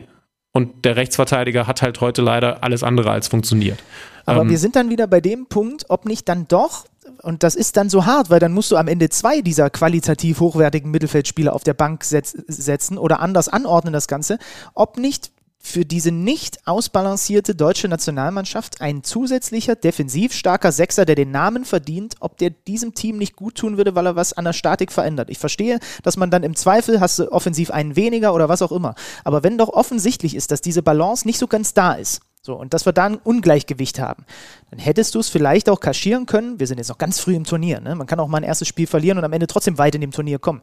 Aber vielleicht braucht es dann doch einen klar defensiv denkenden und eher wie ein, wie habe ich gelernt, heißt das, Holding äh, und das andere englische Wort habe ich jetzt vergessen, aber so ein haltender Sechser, ja, so der, der halt vor allem seine Position hält und das Ding vor der Viererkette, dass dieser Raum besetzt ist. Vielleicht brauchen wir dann sowas für diese Mannschaft.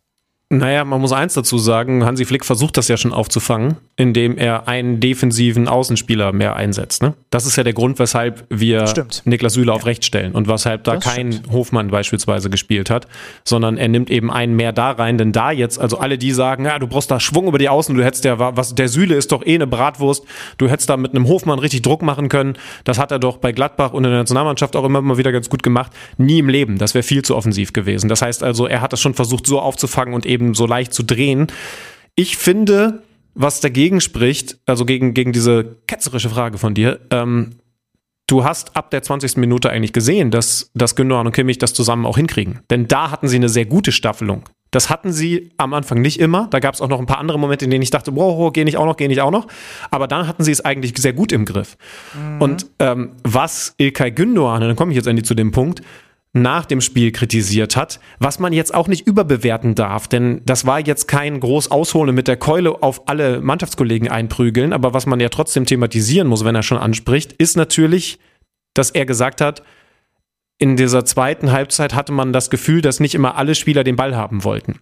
Und das darf dir warum nicht passieren? Weil das eigentlich eine Qualität der deutschen Nationalmannschaft ist. Ich bin bei ihm, denn in der Phase, als Japan auf einmal was verändert hat, als sie Druck drauf, als sie auf einmal ins Angriffspressing gewechselt sind in der zweiten Halbzeit, wie gesagt, irgendwie, wenn man es neutral sehen könnte, können wir alle nicht, sorry, aber wenn man es neutral gehen, sehen könnte, auch richtig geil, dass die Japaner für diesen Mut belohnt werden und nicht ausgekontert wurden, was auch passieren kann. Du kannst als Japan dieses Spiel auch 0-4 verlieren. Fußball ist so. Aber sie haben es eben nicht verloren, sondern sie wurden für diesen Mut, was umzustellen und vorne drauf zu gehen, belohnt, weil Deutschland damit nicht klarkam. Und ja, ich hatte auch ein paar Momente das Gefühl, dass Kimmich und Gündogan zugestellt werden und davor da muss man sogar den eigentlich immer Everybody's Darling gelobten Jamal Musiala loben, äh, äh, kritisieren, äh, der sonst eben immer gelobt wird, der sich da ein bisschen versteckt hat. Vielleicht dann auch platt war, du hast recht, ne? Er wurde dann ja auch ausgewechselt, Götze für ihn rein. Das ist ja an sich auch ein Luxus, dass wir sowas im Mittelfeld auch noch von der Bank bringen können. Aber, aber ich kann Gündogan zumindest in dem Ansatz verstehen. Das ist jetzt nicht das größte Problem gewesen, aber, aber ich verstehe, dass er das als einen Teil Kritikpunkt anspricht. So, was habe ich denn hier noch stehen? Haben wir alles abgearbeitet. Musiala war trotz alledem Lichtblick wieder, ne? Also das ist schon Ja, krass, ja, der, der Marktwert ist quasi schon wieder 15 Millionen Ja. nach oben gegangen. Also, Chancenverwertung als großes, als großes Thema. Ähm, äh, Außenverteidigerbesetzung rechts für das nächste Spiel bin ich sehr gespannt gegen Spanien, wie sie es da machen. Ähm, Sonntag steht das auf dem Programm. Und Chapeau Japan, also das ist dann schon ne, zwei, zwei Bundesligaspieler, irgendwo habe ich gelesen, der Inside-Job. Äh, Rizzo Doan und Tak- Tak- Takuma Asano gegen, äh, gegen Deutschland mit den, mit den Toren. Da kommt einfach mal noch ein Minamino von der Bank. Kamada war gar nicht so auffällig ne, in diesem Spiel. Ähm, äh, Du bist halt auch nicht so talentiert, wie du denkst, aber nein. Du bist ein Vogel. Äh, aber ganz kurz, haben Okay. das alle verstanden, was für eine Situation jetzt vor dem Spanien-Spiel herrscht? Na, es muss gewonnen werden. Ja. Weil nämlich aus, davon auszugehen, also wir wissen jetzt mittlerweile, Spanien gewinnt gegen Costa Rica, hat drei Punkte, Japan hat sie schon. Japan, davon müssen wir einfach ausgehen, wird Costa Rica schlagen. Dass das kein sicherer Sieg ist, schon klar, aber wir müssen ja jetzt erst einmal so denken, äh, bevor wir in dieses Spiel reingehen. Wobei, übrigens interessant, spielen die schon davor? Wahrscheinlich, oder? Oh, das habe ich jetzt nicht. Das ist natürlich jetzt- Das Spiel haben. Äh, Also das kann natürlich besonderen Druck bedeuten, aber das kann natürlich auch den Vorteil haben, dass Spielen du davor. weißt. Ja. Ähm, Schon um 11 Uhr am Sonntag, ganz klassische Oh, Zeit, ja, wo, wo natürlich. WM-Spiel ist. Also, ja, gut, also wobei, über da, den da Punkt können wir auch übrigens, gleich noch reden. Ja, können wir, können wir wirklich auch gleich übrigens noch reden, weil ähm, mir da die Polemik vom einen oder anderen auch auf den Senkel geht. Äh, und dann 20 Uhr am Sonntag spielt Spanien gegen Deutschland. Also du hast mal schön, äh, wenn das Spiel vorbei ist, noch ein paar Stündchen liegen, einfach mal noch zwei Spiele dazwischen, bis du selber dran bist. Genau, und entweder du weißt halt, okay, damit ist klar, Japan hat das Ding 2-0 gegen Costa Rica gewonnen, wir müssen Spanien eigentlich schlagen. Warum? Weil du musst dann auf sechs Punkte kommen. Äh, weil, Ja, ja. Und, und selbst dann, ne, und dann schaffst du es nur wahrscheinlich über den direkten Vergleich, Spanien übrigens rauszukegeln. Oder es gibt so einen Dreiervergleich, weil wir eben den direkten Vergleich gegen Japan, jetzt wisst ihr es, verloren haben. Werbung. Liebe Leute, bevor es gleich weitergeht, hätte ich mal wieder einen geschmeidigen Kinotipp für euch. Bitte, Alexander Schlüter, du Kostverächter des Cinema, du Kinomuffel, sag mir, dass du damals Avatar gesehen hast. Ich habe Avatar gesehen und es war vielleicht der aufregendste Kinobesuch in meinem Leben bis heute. Was mit dem guten Film zu tun hatte, aber auch damit, dass ich zum ersten Mal eine 3D-Brille aufgesetzt habe. Das war damals ja das ganz neue große Ding. Avatar, Avatar so als der erste 3D-Film, den ich dann gesehen habe. Und ich weiß nur, dass ich in Wolfsburg im Kino gewesen bin, diese Brille in die Hand gedrückt bekommen habe und, und gedacht habe, wow, wird einem jetzt schlecht und, und, und kann ich, kann ich nie wieder anders sehen. ähm, ich weiß aber, dass, also ich, ich, ich weiß, kennst, kennst du diesen, also ich weiß nicht, macht man heutzutage nicht mehr, aber ich habe zwischendurch dann im Film mal kurz die Brille runtergenommen und dann war das alles so komisch unscharf. Und dann habe ich es wieder raufgesetzt und gedacht, wow, wie crazy, das ist direkt hier vor mir und eigentlich ist es aber ja da hinten. Äh, merkst du, da wird selbst ich zum Kinofan. Natürlich, das, wieso macht man das nicht mehr? Das mache ich jedes Mal. Ich habe mittlerweile. ich bin aber so lange nicht im Kino gewesen. ich habe 13 3D-Brillen mittlerweile zu Hause, weil ich natürlich immer vergesse mitzunehmen und äh, werde die jetzt dann auch nutzen, wenn am 14. Dezember, also in drei Wochen, Avatar The Way of Water ins Kino kommt von James Cameron. Dann im Übrigen das Ganze unter Wasser in 3D. Alexander Schlüter wird jetzt schon, wow. wird jetzt schon leicht nervös. Und äh, wir gucken uns das im Kino an und ihr dann bestimmt oder ab 14. Dezember auch. Avatar, The Way of Water. Das war also unsere Analyse zu dieser deftigen immer noch schmerzenden Niederlage der deutschen Nationalmannschaft gegen Japan. Das Ganze von uns aus der Ferne analysiert, aber wir wären nicht Kicker meets the Zone, wenn wir nur hier vom Bildschirm weg analysieren würden und nicht auch noch einen wahnsinnig teuer bezahlten Kicker-Reporter vor Ort hätten. Hier ist Matthias Der. Schönen guten Tag. Guten Tag, ich habe gerade mich umgeschaut, ob hier noch jemand anders steht, den ihr meinen könnt. Wir meinen die Kollegen Wild und Hartmann. Das sind doch die Derschi, schön, dass du, dass du bei uns hier so kurzfristig mit in die Leitung rein, reingeflogen kommst. Ähm, äh, hol uns mal ab. Du bist jetzt aus dem Stadion wieder zurück, ne, gerade eben. Ja, genau. Ich sitze jetzt hier gerade in einem äh, relativ bequemen gelben Sessel im äh, völlig überdimensionierten Medienzentrum der FIFA in Doha. Äh, ich sitze hier also quasi in der Mitte eines riesigen Raums. Ich versuche gerade irgendwie einen Vergleich zu finden. Vielleicht, man kann sich so ein bisschen wie ein Messezentrum vorstellen. Nur ohne Stände, dafür mit ganz vielen Tischen und ganz vielen Stühlen und derzeit sehr wenigen Kollegen. Gibt's Häppchen? Häppchen gibt es äh, tatsächlich eine Etage tiefer gegen Bezahlung. Umsonst gibt es hier Wasser, Kaffee und Tee, glaube ich. Aber dafür war noch keine Zeit. Denn du genau hast es gesagt, so habe ich mir die FIFA immer vorgestellt. Da kann ich mal ganz kurz das, da kann ich mal ganz kurz den Spruch meiner Oma zitieren, die immer gesagt hat: Umsonst ist nur der Tod und den bezahlst du mit dem Leben. ja, was sollen wir da noch zu sagen? Den, ne? den, hatte ich auch gehört. Ich wusste nicht, dass deine Oma den erfunden hat. Ja, das hat sie, die hat noch einige andere Sachen erfunden. Grüße an dieser Stelle, liebe Omi. Ähm, äh, lieber Derschi, wir wollen äh, jetzt von dir natürlich erstmal hören, nachdem wir das versucht haben, hier schon so ein bisschen sportlich zu ordnen, was wir da aus der Ferne gesehen haben ähm, wie du das, wie es im Stadion gewesen ist, auch vor allem so Atmosphäre und so. Ich habe dann irgendwann Laola äh, durchs Stadion gehen sehen und natürlich vor allem auch deine Eindrücke aus der Mixed Zone holen. Äh, nimm uns mit rein in die Zeit während des Spiels im Stadion, aber dann auch im Bauch des Stadions, nachdem die deutsche Mannschaft verloren hat. Ja, wenn ich mal vor dem Spiel oder vor dem Stadion anfange, dann war es eine sehr gute Stimmung, vor allem dank der Japaner. Also das war ähm, schon wirklich dann WM-Feeling, muss ich sagen. Äh, ich bin ein bisschen rumgelaufen äh, draußen äh, vor dem Spiel, habe ein paar Fotos gemacht von äh, bunt verkleideten und angemalten Japanern und Japanerinnen, die wirklich gute Laune hatten. Ähm, ich bin mir sicher, dass die auch sehr gut gelaunt später nach Hause gegangen sind. Man hat sie auch während des Spiels tatsächlich sehr oft gehört und sehr laut gehört, wobei sehr laut relativ ist, denn es war insgesamt in diesem gigantischen Stadion, muss ich sagen, von den Ausmaßen, äh, eher ruhig, aber von Anfang an, das hatte jetzt weniger was mit dem Spiel zu tun, sondern ein WM-Publikum hat natürlich immer eine relativ spezielle Besetzung auf den Rängen. Ähm, das ist ja mit einem Bundesligaspiel nicht zu vergleichen. Es waren deutsche Fans da, die haben sich auch so in der ersten Hälfte, als es noch gut lief, das deutsche Team ab und zu mal bemerkbar gemacht, so mit den klassischen Gesängen, die da so da waren, die man so kennt. Ähm, und in der zweiten Hälfte wurden die Japaner dann immer lauter, logischerweise nach dem Ausgleich. Die erste Gefühlsexplosion und dann nach dem 2 zu 1 und am Ende nach dem Schlusspfiff natürlich äh, ja, nochmal äh, deutlich gesteigert. Äh, ich denke, ihr habt die Bilder von den Japanern, von den Spielern gesehen, wie sie über den Rasen gerannt sind und auf den Rängen sah es, glaube ich, ganz ähnlich aus. Ähm, da wurde wahrscheinlich reichlich gebusselt. Äh, ich weiß nicht, ob die FIFA das eingefangen hat äh, oder ob sie die Bilder lieber nicht gezeigt hat. Also die Japaner waren, waren gut drauf. Ähm, den deutschen Block oder die deutschen Fans, die so quer durchs Stadion verteilt waren, hat man dann eher nicht mehr gehört. Ähm, gab keine Pfiffe oder ähnliches. Ähm, auch da sind wir wieder bei der Publikumsbesetzung. Sowas gibt es dann bei einer WM äh, nicht, aber ja, es war insgesamt, muss ich sagen, eher, eher mau von der Stimmung, auch wenn die Laola dazwischendurch durchgeschwappt ist. Das ist ja dann eher ja, Event-Publikum, sage ich mal, das da mitmacht. Äh, und man hat schon auch während des Spiels gemerkt, dass viel Fach unkundiges Publikum im Stadion war.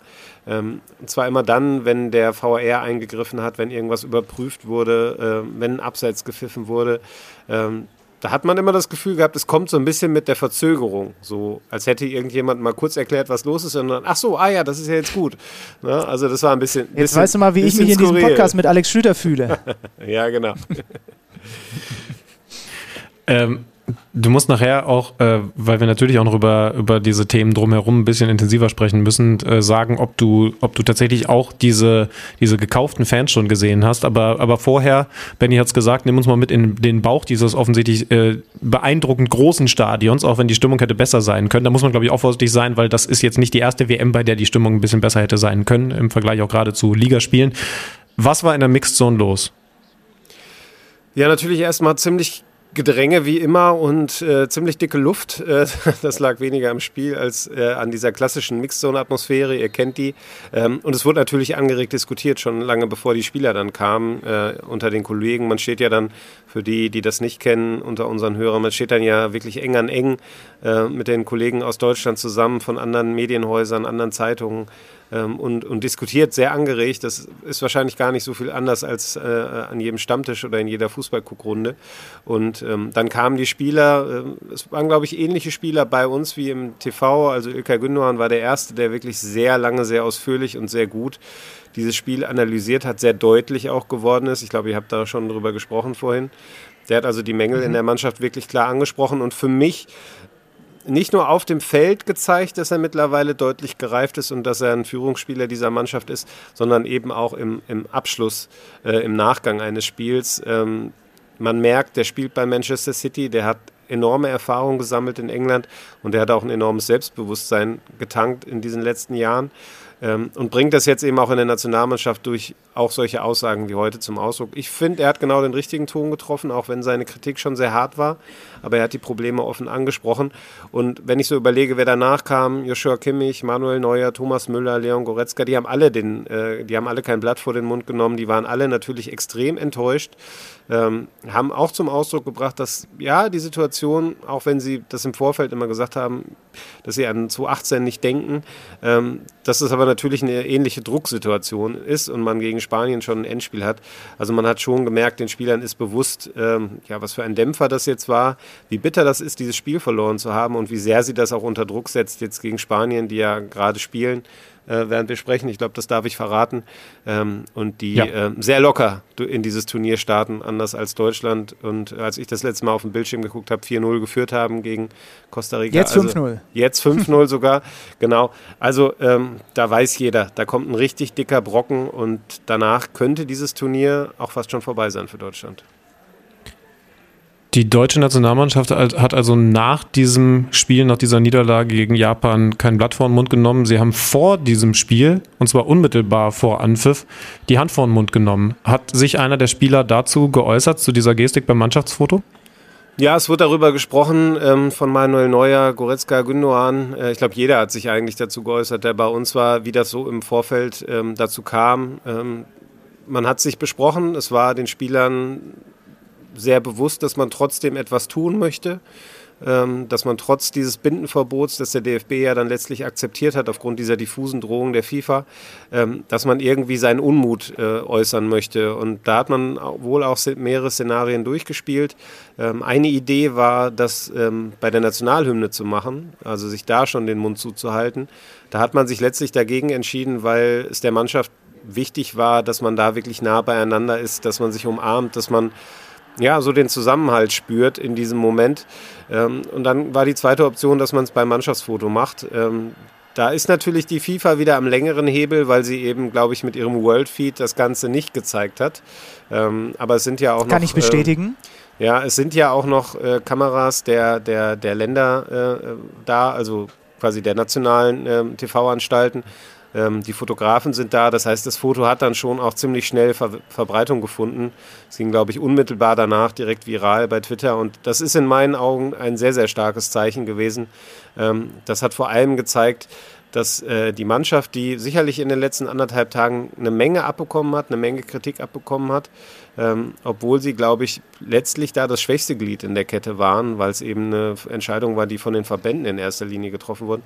Damit haben sie ein starkes Signal gesetzt, dass ihnen das stinkt, was die FIFA da gemacht hat und ähm, dass sie sich trotzdem weiter positionieren wollen. Ähm, mir hat das sehr gut gefallen. Ich denke, es wird auch daran wieder Kritik geben von einigen. Ich habe auch so ein bisschen äh, in der Halbzeit mal bei Twitter reingeguckt und, und negative Stimmen dazu gefunden. Aber aus meiner Sicht war das gut, was die Mannschaft da gemacht hat, weil man darf nicht vergessen, das ist das WM-Eröffnungsspiel. Das Mannschaftsfoto hat eine gewisse Bedeutung und sie haben es genutzt, um diese Botschaft zu senden.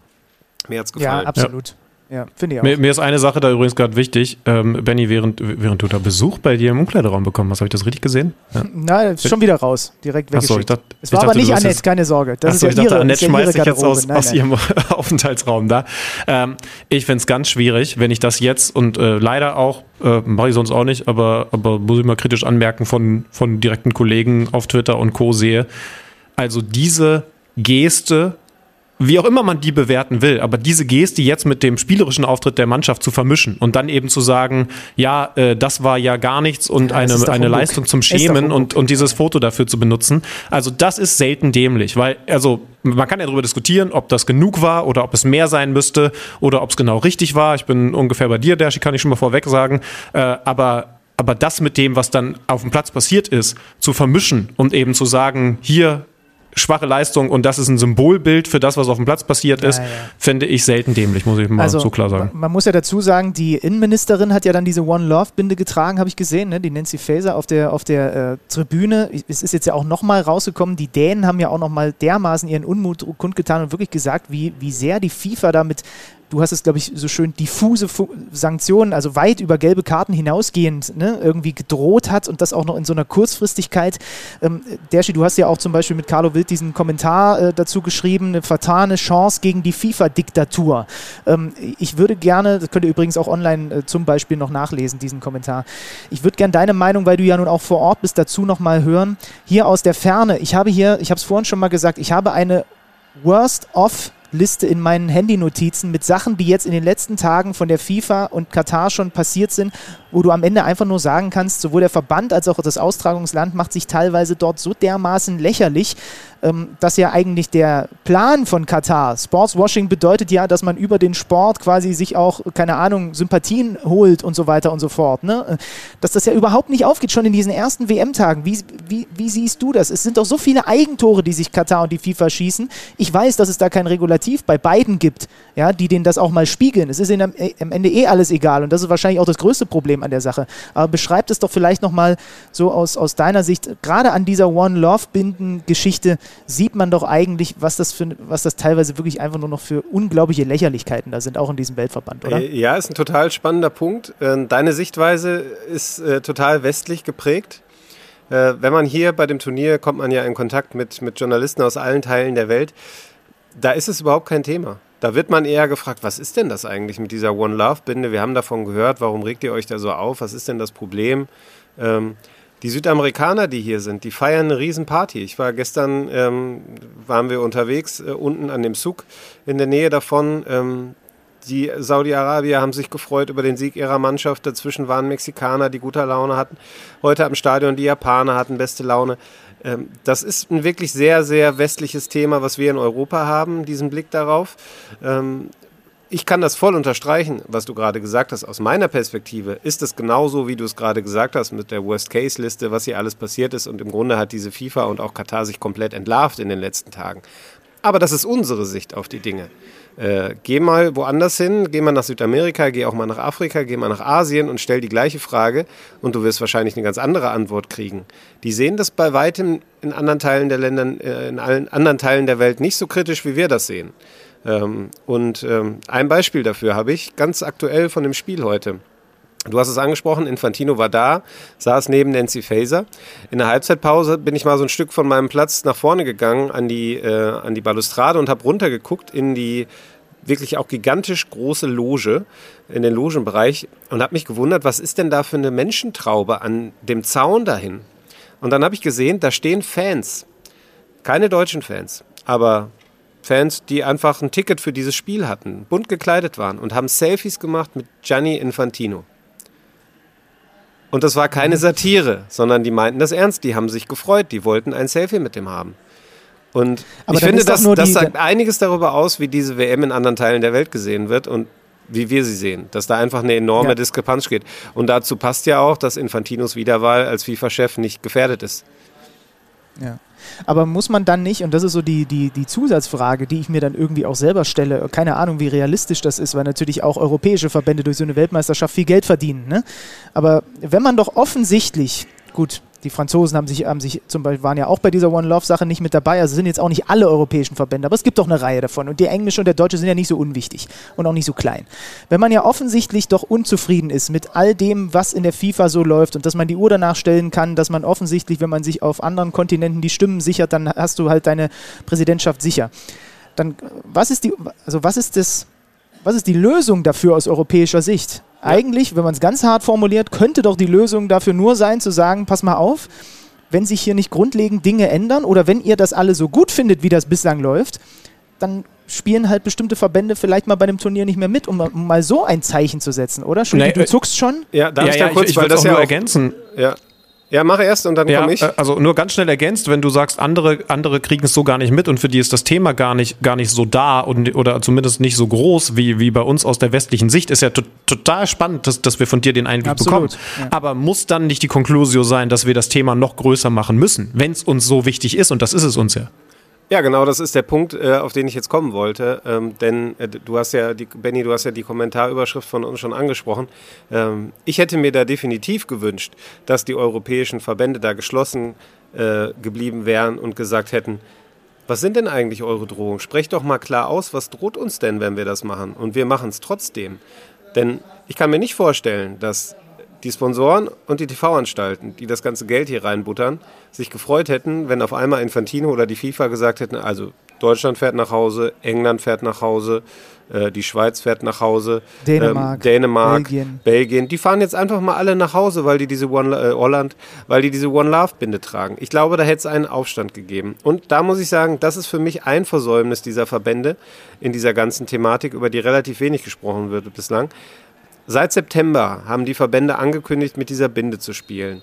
Es gab da schon das FIFA-Regelwerk für die Weltmeisterschaft, in der genau drin steht, äh, in dem genau drin steht, was ist erlaubt und was nicht. Und da sind auch Sätze zu der Spielführerbinde drin.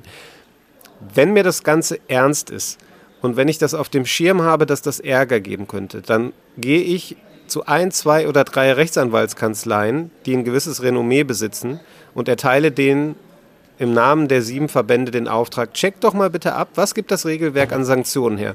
Und wenn ich dann einen Tag vor Beginn oder wenige Stunden bevor die Engländer ihr Spiel machen, von der FIFA die Pistole auf die Brust gesetzt bekomme und die mir sagt, so, so, wenn ihr diese Binde tragt, dann drohen euch aber ganz, ganz schlimme sportliche Konsequenzen. Dann lege ich in dem Moment das Rechtsgutachten auf den Tisch und sage mir, ihr könnt uns gar nichts. Ihr könnt unserem Kapitän gelb geben, dann geben wir die Binde im nächsten Spiel einem anderen, wie es ja auch die deutsche Mannschaft überlegt hat.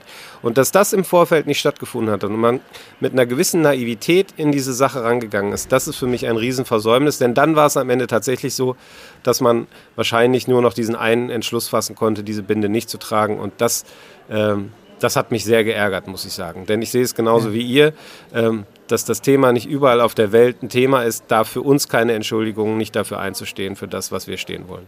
Und, und ich finde, man hatte genug Zeit, sich darauf vorzubereiten. Dass es für vor allen Dingen eine Nation wie England schon sehr schwierig ist und man natürlich auch hinterfragen kann, warum das Timing so ist, wenn die ein paar Stunden, wenige Stunden vor Anpfiff ihres ersten WM-Spiels diese Drohung bekommen. Das ist klar. Aber auch da kannst du genauso wie bei unserem Verband darauf vorbereitet sein und dich eben entsprechend absichern, wie du es gerade beschrieben hast. Denn das weiß ich auch aus internen Quellen. Also, dass, dass, dass das jetzt spontan verboten wird, okay, das, das von mir aus nicht, aber man, man wusste, wie, wie politisch diese Weltmeisterschaft werden kann. Und da hat man offensichtlich versäumt, sich bis zum letzten dann auch abzusichern und darauf vorzubereiten, wenn man schon sagt, dass man eben konsequent sein will. Derschi, ähm, wie ist das Arbeiten vor Ort. Ähm, mein lieber Kollege Wolf Fuß hat es nicht rechtzeitig zur Eröffnungsfeier geschafft, weil der Busfahrer ihn irgendwo in die Wüste gefahren hat, äh, statt dahin, wo er hin. Ich habe, äh, es war sowieso ein Thema. Wie ist das da alles vor Ort organisiert? Kommt man rechtzeitig zu den Stadien? Nimm uns da vielleicht noch einmal abschließend mit. Ja, das war heute mein erstes Spiel, deshalb habe ich da einen relativ begrenzten Erfahrungsschatz, muss ich sagen. Die nächsten Tage kommen ein paar dazu. Äh, dass es äh, Anfangsschwierigkeiten gibt, da muss ich die Katari mal in Schutz nehmen, auch wenn es mir schwerfällt insgesamt. Das ist ganz normal. Das war in Brasilien 2014 so, das war äh, 2018 in Russland so, das ist auch teilweise bei der Euro 2021 so gewesen. Ähm, das spielt sich dann im Turnierverlauf alles ein. Heute ging es relativ glatt. Der Verkehr ist natürlich ein Thema in Doha. Es findet alles auf sehr engem Raum statt. Ähm, da fahren unzählige Busse, Taxis, Shuttle, Mannschaftsbusse mit Polizeieskorte. Das ist schon eine logistische Herausforderung. Ähm, ich glaube, das pendelt sich noch ein. das ganz große Chaos, glaube ich, ist bislang ausgeblieben. Und was das Arbeiten angeht, äh, hier sind sehr viele Ordner, hier sind sehr viele Security, äh, hier weiß auch nicht immer genau jeder, wo es lang geht. Und ähm, es gab ja auch schon Vorfälle, ähm, dass wirklich eingeschritten wurde bei, bei, bei Dingen, bei Nichtigkeiten. Ich persönlich habe auch da bislang noch keine negativen Erfahrungen gemacht. Ähm, ihr wisst, ich fotografiere viel. Mir hat da noch nie jemand irgendwie gesagt, ich soll die Kamera wegnehmen oder, oder, oder. Also Weil du keinen Regenbogenhut aufhattest. Ja, ich habe ja. ich hab, ich hab versucht, einen Regenbogen zu fotografieren, äh, weil wenn der Rasensprenger angeht und das äh, Sonnenlicht gut scheint, passiert das ja manchmal.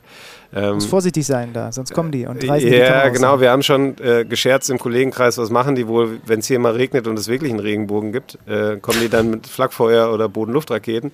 Äh, keine Ahnung. Also wir machen jetzt hier Witze ja, drüber, so lustig ist es eigentlich nicht, äh, aber ja. Ähm, ja. es ist ein spezielles Arbeiten, es ist ein spezielles Turnier und äh, ich glaube, ja, wahrscheinlich sind alle irgendwie froh, wenn es vorbei ist. Und, und hey, man muss doch dazu sagen, immerhin haben wir plötzlich 50.000 Plätze mehr in den Stadien an Kapazität. Das wurde doch gestern bekannt gegeben. Sie haben nochmal nachgezählt, das waren nur gerundete Dinge. Also wirklich, ich, ich könnte hier die Liste der Peinlichkeiten, angefangen von der Rede von Infantino vor der WM. Es ist alles egal. Ja, und trotzdem, trotzdem lass mich noch einen Punkt ergänzen. Ähm, ich fand, da hatte Joshua Kimmich gestern bei der Pressekonferenz vor dem Spiel auch einen Punkt. Ähm, die Sportler würde ich aus der ganzen Kritik rausnehmen. Ähm, ich finde auch die Boykottrufe, die es da vorher gab, wo dann gesagt wird, ja, dann fahrt doch nicht hin als Spieler. Das finde ich total schwierig. Äh, das fand ich auch bei den letzten Olympischen Spielen immer schon schwierig, wenn das kam. Ähm, das sind Sportler, die wirklich ihr Leben lang dafür, dafür kämpfen, bei diesen Turnieren dabei zu sein. Die können nichts dafür. Joshua Kimmich war, glaube ich, 15, als die Entscheidung für Katar gefallen ist. Äh, andere wie Yusufa Mokoko, die äh, konnten da, naja gut, laufen konnte er schon länger, aber äh, die waren da, glaube ich, gerade eingeschult. Also die können nichts dafür, dass das hier ist. Und äh, die haben nur eine begrenzte Zeit und die darf man auch nicht dafür bestrafen. Und ich glaube, es ist für die Spieler auch ein wahnsinnig, wahnsinniger Spagat. Auf der einen Seite sowas wie Team Spirit zu entwickeln und auf der anderen Seite aber ja aus Deutschland immer das Gefühl zu bekommen, dass das eigentlich nicht richtig ist, dass hier gespielt wird. Und das stelle ich mir schwierig vor. Ich glaube nicht, dass das heute eine Grund war für diese Niederlage, aber ich glaube schon, dass das in dem einen oder anderen arbeitet. Und dass das vielleicht der ein oder andere auch unfair findet. Das ist immer noch eine, eine Kleinigkeit verglichen mit den Problemen, die hier beispielsweise die Gastarbeiter haben. Aber ich finde, den Punkt darf man zumindest auch mal ansprechen, ähm, wenn wir doch hier äh, sehr viel jetzt schon wieder über das äh, Außersportliche gesprochen haben andere Perspektiven wahrnehmen, andere Perspektiven zulassen und zumindest versuchen, andere Perspektiven zu verstehen, ist irgendwie das, was ich bei mehreren Themen dieser Weltmeisterschaft in den letzten Tagen für mich selber immer wieder so als Merkstempel gesetzt habe. Und ich weiß, da kommen wir auch im Laufe des Turniers noch drauf zurück. Ähm, Matthias, lieben Dank. Ich bin mir fast sicher, wir werden dich abholen. Vielleicht schon nach dem sensationellen 3 2 Sieg gegen Spanien und dann in ganz anderer Laune. Ähm, oder vielleicht auch ein bisschen später und vielleicht auch in derselben Laune wie heute. Aber so oder so, danke, Derschi. Nicht zu danken. Wir hören uns. Bis bald. Ciao, ciao. Werbung. Gewinnen kann jeder. Aber du, du willst mehr. Sicher dir bis zu 100 Euro Neukundenbonus bei Tipico. Weil du es spürst. Tipico, das Original. Mindestalter 18 Jahre. Glücksspiel kann süchtig machen. Hilfe unter Spielerambulanz.de. Ich glaube, es lohnt sich zum Beispiel darüber nachzudenken, ob man überhaupt in der Lage ist, einzuschätzen, was es für die Spieler bedeutet. Ich, ich weiß es nicht und deswegen habe ich dazu keine abgeschlossene Meinung, ob es richtig wäre, in Kauf zu nehmen, dass du diese Weltmeisterschaft, vielleicht die einzige in deinem Leben, nicht spielen kannst, weil du konsequent nach Hause geschickt wirst, aber dafür einen besonderen, eine ganz, ganz besondere Geste gezeigt hättest und ein ganz, ganz wichtiges Zeichen gesetzt hättest oder ob man total nachvollziehen muss, weil wir vielleicht auch so handeln würden, wenn wir, seit wir zwölf sind, diese Profikarriere durchgezogen hätten, weil wir einfach talentierter gewesen wären. Ähm, das ist super schwer. Und genauso ist es übrigens, Stichwort unterschiedliche Perspektiven, ganz gut mal drüber nachzudenken, dass die Weltmeisterschaft nicht uns Europäern gehört. Auch da dürfen wir nicht einen rein westlichen Blick drauf haben. Denn wenn wir jetzt sagen, öh, die ist ja jetzt gerade, während draußen alles kalt ist. Und, und eigentlich ein, Weihnachts Weihnachtsmarkt ja, genau, und Glühwein und, so. Ne? Ja. Ey, es gibt Kontinente, die sind genauso fußballverrückt wie unserer. Und da ist jetzt gerade Sommer. Und es gibt übrigens auch Zeitzonen, in denen es ist jetzt gerade nicht 19 Uhr abends, sondern deutlich früher oder deutlich später. Und für die FIFA ist das tatsächlich gar nicht so leicht, nämlich dann Spiele entsprechend zu setzen. Und für die ist dieses 11 Uhr Spiel, was sich für uns vielleicht zu Bennys dritten Frühstück ein bisschen komisch anfühlt, eine ganz normale Anstoßzeit. Also da ist glaube ich, mal relativ wichtig, von dem hohen westlichen Ross oder dem europäischen Ross runterzukommen und zu sagen, wir wollen das immer dann, wenn unsere beste Sendezeit und im Sommer, weil es doch immer im Sommer ist, gelaufen äh, ist, dann wollen wir es gesetzt haben von der FIFA. Also das ist ein Punkt, den glaube ich, wollte ihr einmal loswerden. Ja, und der nee, gehört bin zu, mir sogar sicher. Der gehört zu, der, zu einer differenzierten äh, Betrachtung dieser ganzen Nummer dazu. Also natürlich kann man darüber sprechen, dass man sagt, ähm, eine WM im Winter, das muss in der Ausschreibung klar sein, dass die im Winter ist und nicht mit ein paar ja. Jahren Verzögerung. Ne? So, das ist schon mal Punkt eins. Aber äh, es zwingt übrigens auch niemand, die Premier League eine Woche nach dem Ende der Weltmeisterschaft den Boxing Day zu machen. Die hätten das genauso wie die Fußball-Bundesliga machen können. Also da haben sich die europäischen Verbände dann auch nicht auf die gegebenen äh, oder veränderten Rahmenbedingungen ein, eingelassen zum Wohle ihrer Spieler. Die mu muss dir mal vorstellen, die WM ist eine Woche durch und die machen Boxing Day in der Premier League. So. Das heißt, das ist schon, äh, klar, das ist auch für mich die ganze Zeit kein Argument gewesen, auch mit diesen Zeiten. Es gibt Olympia irgendwo in äh, Asien oder in Südamerika und dann ist es außerhalb unserer Zeitzone. Das hat ja, also das lasse ich als Argument dann auch nicht gelten und da muss man wirklich auch aufpassen, aufpassen, dass man eben nicht nur durch die Brille guckt, naja, ich will das aber jetzt zu der und der Uhrzeit haben und wenn das nicht immer dann ist, wann es ist, genau wie du gesagt hast, dann äh, geht das nicht so. Ne? Es sollen schon vom Prinzip her nicht unbedingt Katar, da sind wir uns einig. Aber es sollen prinzipiell auch Länder in anderen Erdteilen solche Turniere ausrichten können. Und wir werden übrigens die nächste Weltmeisterschaft haben in den USA, Kanada und Mexiko. Und eventuell ist Donald Trump dann Präsident von den USA. Über die Zeitzone brauchen wir gar nicht reden. Und dann haben wir übrigens ein Turnier mit wahrscheinlich 48 Teams, wo wir wahrscheinlich 17 verschiedene Anschlusszeiten über den Tag verteilt haben, weil sie sonst gar nicht alles durchbringen. Also deswegen, das ist mir wichtig, weil Dergi auch gerade nochmal äh, die nicht ganz so differenzierte äh, äh, Twitterei angesprochen hat man muss schon alle Seiten beleuchten. Und das heißt noch, nicht, noch lange nicht, dass man irgendwas rechtfertigt, was dieses Turnier angeht, sondern es ist einfach nur ein Aspekt, der auch gehört werden sollte. Lass uns mal noch ein paar andere beleuchten, nämlich andere Mannschaften, die dir positiv aufgefallen sind. Da wären welche? Vorrangig die Franzosen und ich weiß nicht, ob du das gesehen hast. Es gab eine Grafik bei Social Media, die elf von Frankreich, die nicht zur Verfügung steht und ich glaube, die wären Halbfinalkandidat. Mit Kanté ja. und Pogba, und äh, Kunku und Benzema und dann gewinnen die am Ende so souverän und deutlich über Australien und wie, wie tief kann ein Kader bitte sein, dass du dann immer noch Tyram und äh, Kolo Moani und so weiter, dann spielt halt einfach Giroud von Beginn an, ja, und das ist doch, ist doch brutal, was die für eine für eine Auswahl haben. Die haben das super souverän gespielt. Also das ist mir natürlich aufgefallen. Die Engländer mit einem Statement-Sieg gegen den Iran, wobei man da dazu sagen muss, ich stelle mir das auch echt nicht leicht vor, als iranische Elf dort bei diesem Mannschaftsfoto zu stehen, äh, bei, der, bei, der, bei, der, bei der Nationalhymne zu stehen, nicht zu singen. Das Fernsehen zu Hause geht weg irgendwann von diesem Moment im, im World Feed in der Kameraperspektive. Und das sind ja auch Dinge, die wir uns gar nicht vorstellen können. Ja? ja. Also was, was die damit riskieren, dass sie dort nicht singen, weil die haben Familie im Iran. So, und, äh, das, und dann ein Fußballspiel danach zu bestreiten, trotzdem haben die Engländer da natürlich schon auch mal ein, ein Ausrufezeichen gesetzt, aber das auch noch, war mir auch nochmal wichtig, das zu erwähnen. Respekt an die, äh, an die Iraner und natürlich vor allem auch an die, äh, an die Iranerinnen, gerade im Iran. Ähm, das äh, ist noch mehr, muss uns noch mehr Respekt abnötigen als die Spieler selbst. Ähm, ja, und dann, äh, es klingt ein bisschen komisch, aber wie die Saudis da Messi geärgert haben, hat schon auch ein bisschen was ausgelöst, ne? Ja, die sitzen mit uns jetzt im selben leicht leckenden Boot. also leckenden, nicht falsch verstehen, mhm. ähm, nämlich als Favorit zum Auftakt erstmal mit einer Niederlage. Da habe ich nur den Satz von Messi gelesen, vertraut uns bitte. Das können wir ja an die deutsche Nation gerne so weiterrichten. Äh, ne, schwieriger Start ins Turnier, aber vertraut uns, wir, wir werden diesen Weg erfolgreich beschreiten. Ich habe mir gerne das Spiel USA gegen Wales angeschaut. Das hatte irgendwie Feuer und, und viel, viel Spannendes drin. Hast du das im Taktikfeed gemacht oder ja. hat das der liebe ja. Kollege Platte gemacht? Nee, genau. Das habe ich dann nämlich äh, mit dir im Ohr äh, und das war nicht der Hauptgrund. Scheint ja äh, nachhaltig Eindruck angehört. hinterlassen zu haben, wenn du nachfragen ja. musst, wer es kommentiert hat. Super. Ich habe einen guten Podcast nebenher gehört, aber das Bild hat mich beeindruckt. Nein, äh, USA, äh, Wales fand ich, fand ich irgendwie echt schön, weil, weil die USA ja auch viele alte Bundesliga-Bekannte oder weiterhin Bekannte im Kader hat und, und Wales jetzt auch mit einer taktischen Veränderung, dann mit einer klaren 9 in der zweiten Halbzeit. Sehr, sehr spannend. Die Spanier haben mich beeindruckt, fand ich super. 7-0 gewinnen die. Die, Nieder die, die, Niederländer haben sich schwer getan gegen Senegal, aber da ist die geile Geschichte, Louis van Gaal ist einfach Louis van Gaal. Ne? Der bringt im ersten WM-Spiel einen Torhüter, der noch nie für die Nationalmannschaft gespielt hat. Von Beginn an im Kasten mit dem, äh, also das, das finde ich auch einfach krass. Und dann hat man natürlich noch, das hat uns jetzt wahrscheinlich nicht so beeindruckt, äh, relativ viele 0-0 bislang, ne? von den ersten neun Spielen, drei torlos.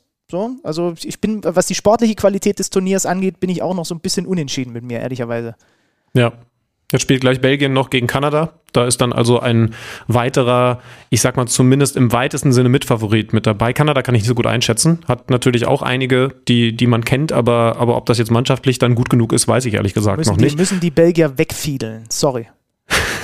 aber aber nochmal, ne? Also Spanien am Ende 7-0 gegen Costa Rica. Wir haben, war jetzt gerade natürlich Spaß, wir haben nichts davon gesehen. Ihr habt ein besseres Bild davon. Wir gucken uns, uns jetzt vielleicht nochmal in den Highlights an. Aber über die anderen Mannschaften, auch die, die dann jetzt noch ins Turnier starten, Brasilien, äh, Portugal, werden wir natürlich noch reden. Ja. Machen wir dann auch gerne. Ja. Genau. Wir melden uns am Sonntagabend wieder, ne? Genau, am späten Sonntagabend. Also ihr habt Montag früh die Folge nach dem deutschen Spiel gegen Spanien mit entsprechender Laune von uns dann im äh, Podcatcher. Wir können uns sicher sein, dass bis dahin noch wieder tausend Sachen rings um, rings um den Platz passieren werden von FIFA und Katar-Seite. Ähm, ja, und dann sind wir tatsächlich einfach spätestens Montag früh nach dem spanischen Spiel wieder für euch zur Stelle. Ähm, schön, dass ihr mit dabei seid. Ähm, ja, Alexander, bis dahin habe ich zumindest auch nochmal von den Franzosen und von den Dänen. Ich habe gerade überlegt, was meine nächsten Jobs so sind. Also die, äh, die Niederländer werde ich dann bis dahin über 90 Minuten einmal gesehen haben gegen Ecuador und Frankreich, Dänemark. Dann kann ich zu denen auch noch ein bisschen mehr sagen. Jetzt hatte ich am Ende doch nochmal so ein bisschen das Stimmungsloch erwischt, ne? Aber ist ja, ja, ist ja auch nur verständlich. Hat mich übrigens auch, ne? Mir wurde, mir wurde vorgestern mein Fahrrad geklaut. Mein wunderschönes, mein wunderschönes Gravelbike wurde mir hier in Hamburg fast vor der Haustür im Norden Hamburgs geklaut. Ähm, und jetzt verliert auch noch Deutschland zum Auftakt. Und draußen ist Winter. Aber das Geile ist, am Sonntag hört er uns schon wieder. Also es ist doch nicht alles schlecht. Ja. Bis dahin. Tschüss. Kicker meets the Zone, der Fußball-Podcast. Präsentiert von Tipico Sportwetten mit Alex Schlüter und Benny Zander.